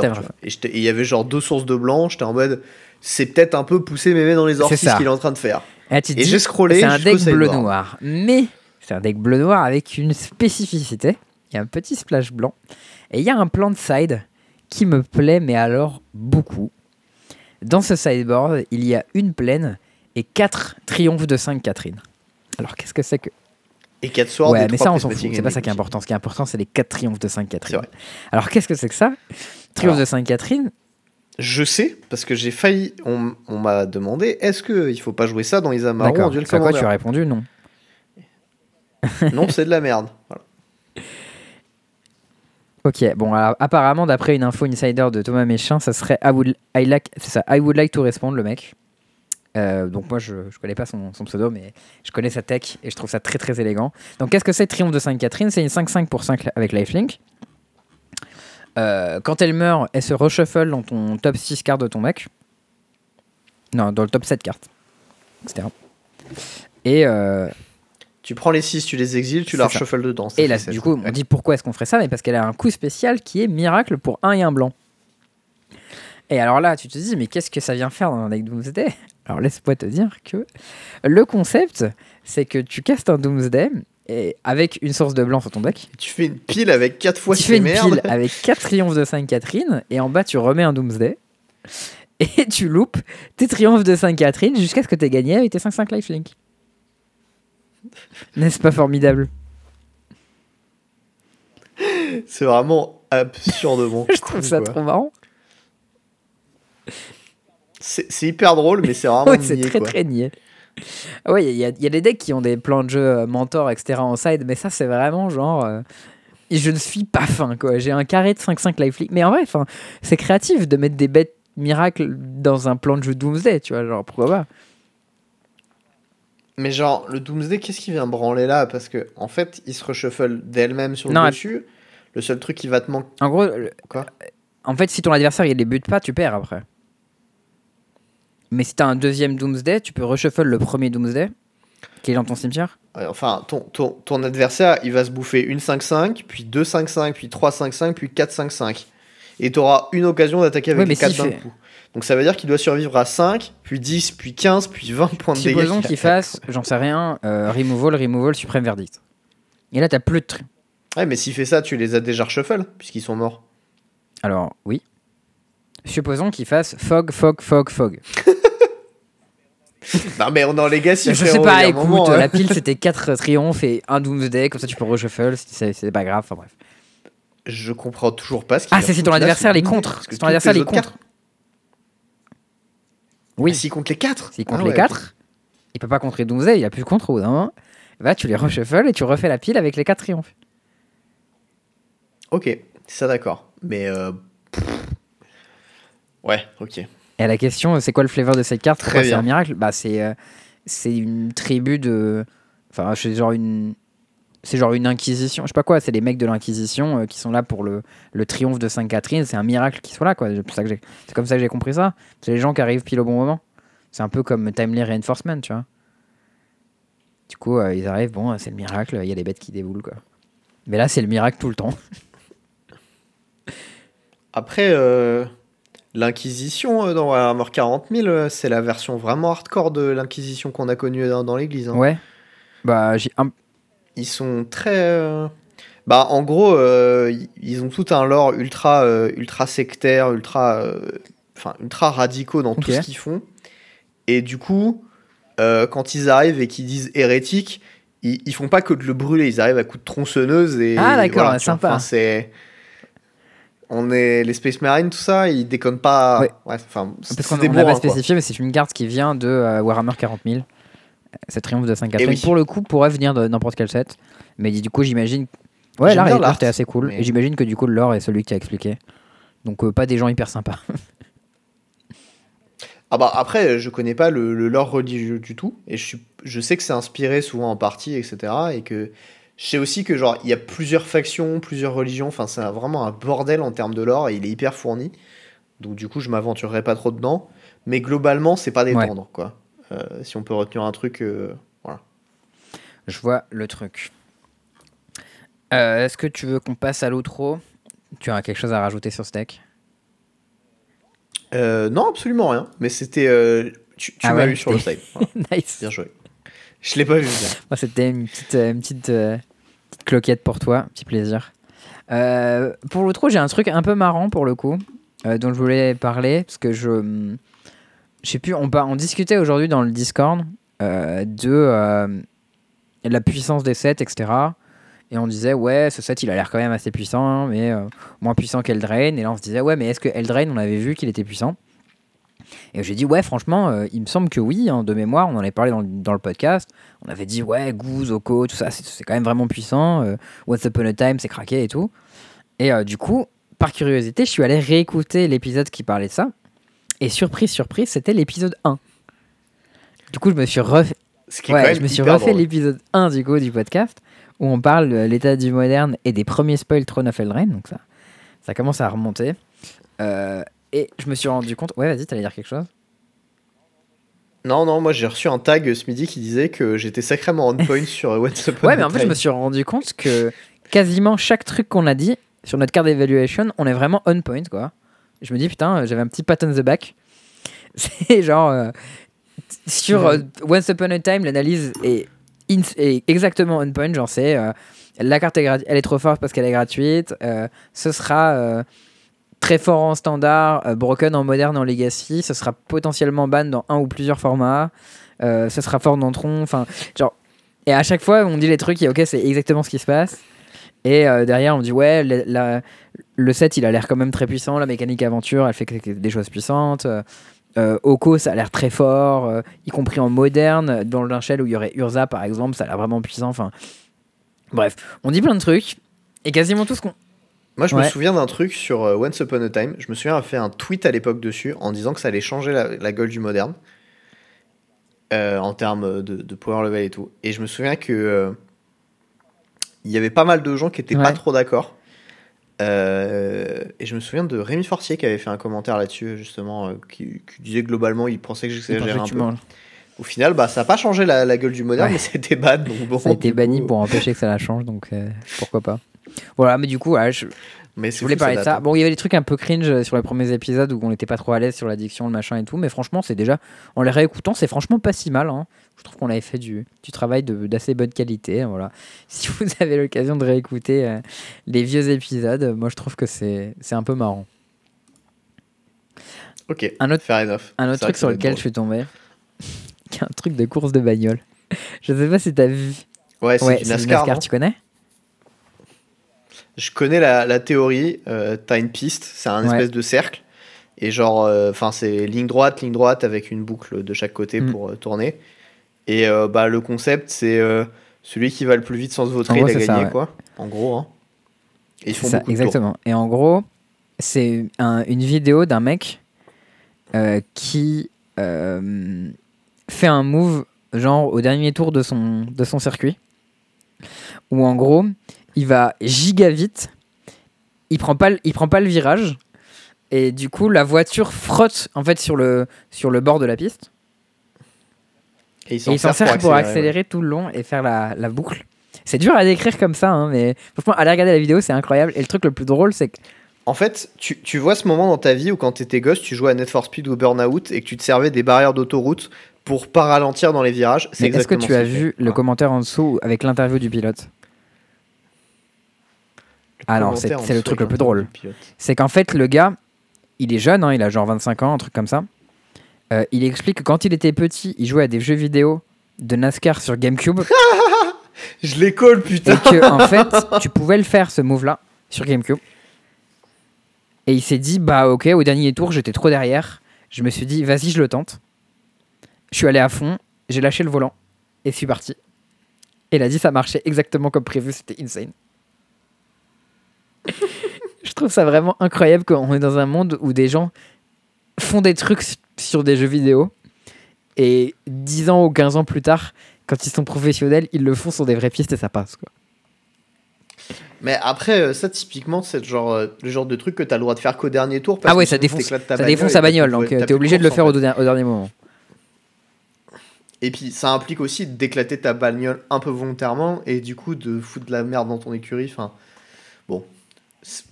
À, mon avis, euh, complexe, quoi, comme move. Mais, sais pas, il a gagné au moins 3 ou 4 pièces dans... Il a gagné au moins 3 ou 4 places dans la course en faisant ça, en vrai. Hein, mais...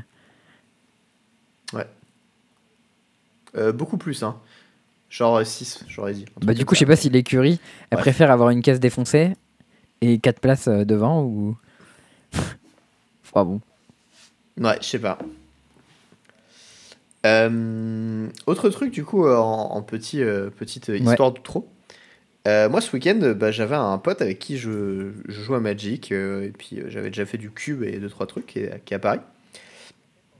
Et en fait, lors d'une soirée avec euh, Pierrot, euh, un, autre pote, avec qui, euh, qui on fait le bootcamp, on avait discuté avec lui et, il nous avait dit Ouais, et tout, ben, je bosse et tout, je fais de la lumière et de l'événementiel pour, pour une boîte, tu vois. On était en mode Ah, trop bien et tout, bah, je savais pas ce que, ce que tu faisais dans la vie. On pensait, enfin, moi, je pensais qu'il était intermittent ou mmh. intérim.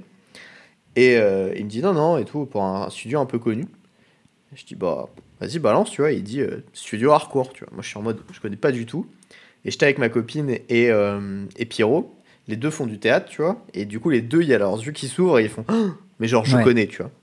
Et j'étais en mode Ok, moi je suis bolos, alors je commence à googler. Et puis je vois une photo de Jean du Jardin, tout droit sorti de The Artist, tu, vois, tu dirais. Et tu dis Ok, ça a l'air un peu stylé. Avec euh, de la lumière très vive et tout. Et en fait. Euh, et en fait, ben. Genre, c'est hyper connu. Il y a toutes les stars qui ont fait leur portrait là-bas, en France, aux États-Unis. Et, euh, et, en fait, euh, bah, nous a fait Ouais, vas-y, viens, euh, si tu veux et tout. Tu, tu, passes au studio, un de ces quatre, je te donne une date où il n'y aura pas trop de monde, et puis tu passes et je te, je te, fais une photo, je te fais visiter. J'étais en mode bah, Trop bien, trop chaud, trop, trop cool. Et, et en fait, moi, je connaissais pas, donc j'étais pas trop au courant de ce que ça impliquait. Du coup, je suis allé voir sur internet. J'ai vu le prix d'une photo, juste pour une photo d'un portrait. C'est 2000 balles. 2000 balles pour une photo. Et là, j'ai fait. Ah Et du coup, je lui renvoie un message, je fais, mais t'es sûr? Parce que genre. Le mec, il t'a offert. Le gars, il t'a offert 2000 balles, du coup. Bah, du coup, à moi, à Pierrot. Ah ouais, à tout le monde, il a fait. Beau gosse. Et euh, bon, déjà ultra généreux, j'étais en mode trop, trop cool. Et en plus, là où c'était hyper cool, c'est que vu qu'il fait de l'événementiel pour le studio et que c'est lui qui s'occupe de gérer certaines des soirées et tout, il nous a fait nous balader un peu dans tout le studio et euh, il nous a montré euh, des, expos, des trucs comme ça. Et, en plus, il avait toute l'histoire du truc. Donc, genre, t'avais un peu, euh, tu sais, genre le, daron du, truc du studio hardcore qui était là, qui connaissait tout, qui faisait une petite visite et tout. C'était insane. C'était trop, trop cool comme samedi après-midi. Et, il se trouve qu'il y avait une expo photo d'albums de, rappeurs par un photographe qui s'appelle Fifou, a priori qui est connu, que je ne connais pas.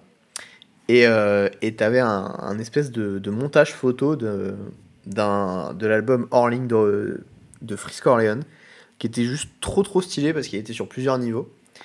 Et, euh, et puis avais plein de choses comme ça, genre des maquettes, des trucs de films d'origine qui traînaient à droite à gauche, tu vois, qui étaient genre sur mm. les murs ou quoi. C'était super expérience et un petit moment d'histoire comme ça. Voilà, j'ai vécu un truc trop cool et j'étais bah, trop content. Très content pour toi, écoute. Et du coup, ouais, et du coup on attend les, belles photos sur le disque. Moi j'en ai vu une en vrai tout à l'heure, franchement elle était BG. Mais... Ouais, ouais, je suis, un peu timide, je sais pas si je vais les mettre, mais on verra. Bah, les autres vous les aurez pas. Chier. Autre petit truc aussi, il y a un, petit jeu qui est sorti il y a pas longtemps que moi j'ai découvert sur la chaîne de ouais, Mister J'ai découvert sur la chaîne de qui s'appelle Tiny Rocks. Et je crois qu'il est pas encore sorti, hein. je crois qu'il est en pré. Il n'est pas en pré-sortie, je sais pas quoi, date de sortie 23 septembre. Oh non, j'ai rien dit, il vient de sortir en fait. Écoute, euh, moi je l'ai acheté sur Steam. C'est l'early euh, access en fait. Hmm. Ok. Écoute, euh, voilà. J'y ai joué une douzaine d'heures. Ah, c'est déjà pas mal. Euh, j'ai débloqué tous les persos sauf un. Et euh, le jeu est très très cool. Ouais. Tiny Rogues. Euh, c'est un petit, un petit RPG entre, un peu genre entre un ARPG et un Binding Mm. of Isaac. Et le, le jeu est chouette. La rejouabilité est pas insane quand même, parce que là, passé les 12 heures, j'ai plus trop trop envie d'y rejouer. J'ai un peu fait le tour, mais bon, ça reste un jeu à 5 balles quand même, donc 5 balles pour 12 heures de jeu, euh, très honnête. C'est, moi j'estime Ouais. que c'est très sympa. Le jeu est très très agréable à jouer, très addictif. Et, euh, et je peux Ouais, franchement, euh, Donc, euh, voilà, si Moi, j'ai pas joué, mais j'ai regardé un peu des streamers jouer. Et franchement, ça avait l'air très cool. C'est euh, ouais, ça a l'air assez dur. hein, pour même. le coup, euh, t'as pas trop, ça pardonne pas. Puis il y a des petites refs. Si tu connais un peu le monde de ce genre de jeux vidéo, t'as des refs à, à PoE, à, à Diablo, dans les items, un peu Mec, partout. il y a un milliard de refs Ouais, à mais pas que PoE, t'en as aussi à Diablo, t'en as aussi à Dark Souls, t'en as un peu tout. Apparemment, des fois, c'est tellement les items, ils ont juste le même nom, c'est le même item, c'est borderline plagiat, je trouve. Mais euh, Ouais. Mais il y, a- il y a des trucs, genre les mécaniques du, du jeu, genre euh, élusive, genre poison, genre lightning, genre tous les ailments, les trucs genre euh, le feu, euh, le froid, l'électricité, ça a exactement le même Mm. effet que dans PoE. Genre typiquement la foudre, tu vois, c'est quand tu t'électrocutes un gars, il y a une stack qui Ouais. va au-dessus de sa tête. Et en fait, ça va, je crois, alors j'ai pas, j'ai pas vu sur Wiki, mais j'ai eu l'impression que ça donnait quand je jouais, ça va augmenter les dégâts que la cible se prend un petit peu. Et, et ça, typiquement, le choc, c'est un truc de PoE, et c'est comme ça que c'est géré dans PoE. Ça, te- ça te met un, un debuff ou sur l'ennemi qui augmente les dégâts subis sur les prochaines attaques. Euh, le, le- le froid, ça ralentit euh, le, le personnage en fonction du, des dégâts qui s'est bouffé dans la gueule. Euh, et euh, le feu, ça fait brûler. Le poison, Mm. ça se stack. Et genre, toutes ces mécaniques-là, c'est vraiment exactement les mais mêmes. après, est-ce que c'était pas PoE. déjà exactement les mêmes que dans Diablo voilà. Dans PoE Euh, ben, alors, j'ai pas, j'ai pas joué à Diablo, mais après, euh, les- enfin très très peu, Diablo 2. Et euh, les, une partie des devs de Diablo 2 sont les devs Ouais. qui ont fait PoE. Ils ont gardé les mêmes trucs. Probablement qu'il y a beaucoup de choses en commun. Mais, euh, mais le jeu était très chouette, très cool graphiquement, ça a vraiment de la gueule pour un truc Mm. en pixel art. C'est étrange. J'aime beaucoup le style graphique, ouais. Alors que c'est vraiment un Je suis d'accord, ouais, j'aime beaucoup le style graphique et c'est bizarre que ce soit si lisible alors que c'est un peu bordélique comme ça, mais Voilà. Euh, moi j'aime bien, je vous conseille le jeu si vous avez l'occasion. Euh, pour finir cet épisode, j'ai une histoire assez dingue que j'ai trouvée ah sur vas-y Twitter. raconte-moi ça. Alors, j'ai pas pu vérifier la Bah, véracité, c'est pas truc, grave. mais les gens avaient l'air de dire que c'était legit et que c'était vrai ce qui est raconté. Avez-vous déjà entendu parler du sixième Mox? Pas du tout. Eh ben, il y a un Mox euh, qui lui était légendaire parce qu'il est mono artefact. Je crois que les mono artefacts c'était euh, l'équivalent Non des non, légendaires. mono artefact c'est ceux qui. Attends. Est-ce que mono artefact c'est pas la différence avec poly artefact Mono artefact c'est ils sont continus et poly artefact c'est tu peux les taper pour les activer, c'est pas ça? Je, je ne crois Je pas. suis pas sûr. Mais enfin, je, je sais plus, en fait, Ok. pour tous les cas. Et, euh, et j'avais lu un petit peu, du coup, le trade là-dessus. D'accord. Et euh, du coup, il s'appelle Mox. Crystal. Euh, il coûte 0. C'est, euh, il a un symbole d'édition qui s'appelle 5C. Qui dit tu ajoutes un mana colorless à ta mana pool. Et engager cet artefact peut être utilisé comme une interruption. Le très vieux. D'accord. Alors, le contexte de cette carte, c'est que c'est une carte promo qui a été légale uniquement dans un format casual qui s'appelait le Je 5 connais couleurs. pas du tout cette histoire. Je n'avais jamais Mais entendu plus, On parler. dirait vraiment un, un truc Il super fake. que euh. l'art. Il se trouve que l'art de Mox Crystal, il a été repris pour faire l'art d'Enlightened Tutor. Et c'est la pierre, en fait, que tu vois sur l'Enlightened Tutor qui tient dans son espèce de, Ah. Ok. de pierre. Et ça, c'est le Mox Crystal. Et euh, les règles du 5 couleurs. Alors attends, tu vas voir. C'est un deck de 300 Oula. cartes minimum. Avec au, avec au maximum 4 copies de chaque carte, à part les basiques évidemment. Avec sa propre banlist. Euh, il faut avoir minimum 25 cartes de chaque couleur. Les proxys étaient autorisés. Il n'y avait pas de sideboard. Et a priori, Ant, du coup, c'était un, un deck euh, assez important du, du format. Ant, Ad nauseam Ouais, Ok. a priori. Ah ouais, 340. Ça ressemble un peu à un Euh, cube ton affaire. Ça, c'est- en fait, c'est l'ancêtre du Commander, hein, un peu, non? C'est l'ancêtre de beaucoup de choses, je crois. Ok. Et euh, voilà, bon, l'histoire est complètement tarée. Il y a plein de gens qui en parlent et euh, qui racontent des histoires là-dessus. Donc euh, voilà, je je ne connaissais pas du tout cette histoire de Magic. Vu les cartes, ça remonte euh, grand max aux années 95-96, mais vraiment grand max. Et, et ça a l'air d'être très sauvage, quoi. Donc voilà, si jamais vous avez des petites histoires là-dessus, n'hésitez pas à nous dropper ça parce que moi je serais curieux d'en savoir plus. Et euh, si jamais vous voulez savoir qui c'est, c'est un mec qui s'appelle Moderately MTG, son à Twitter. Et euh, sinon, c'est Stormy Daniel. Voilà. Il ou Yel a partagé ça.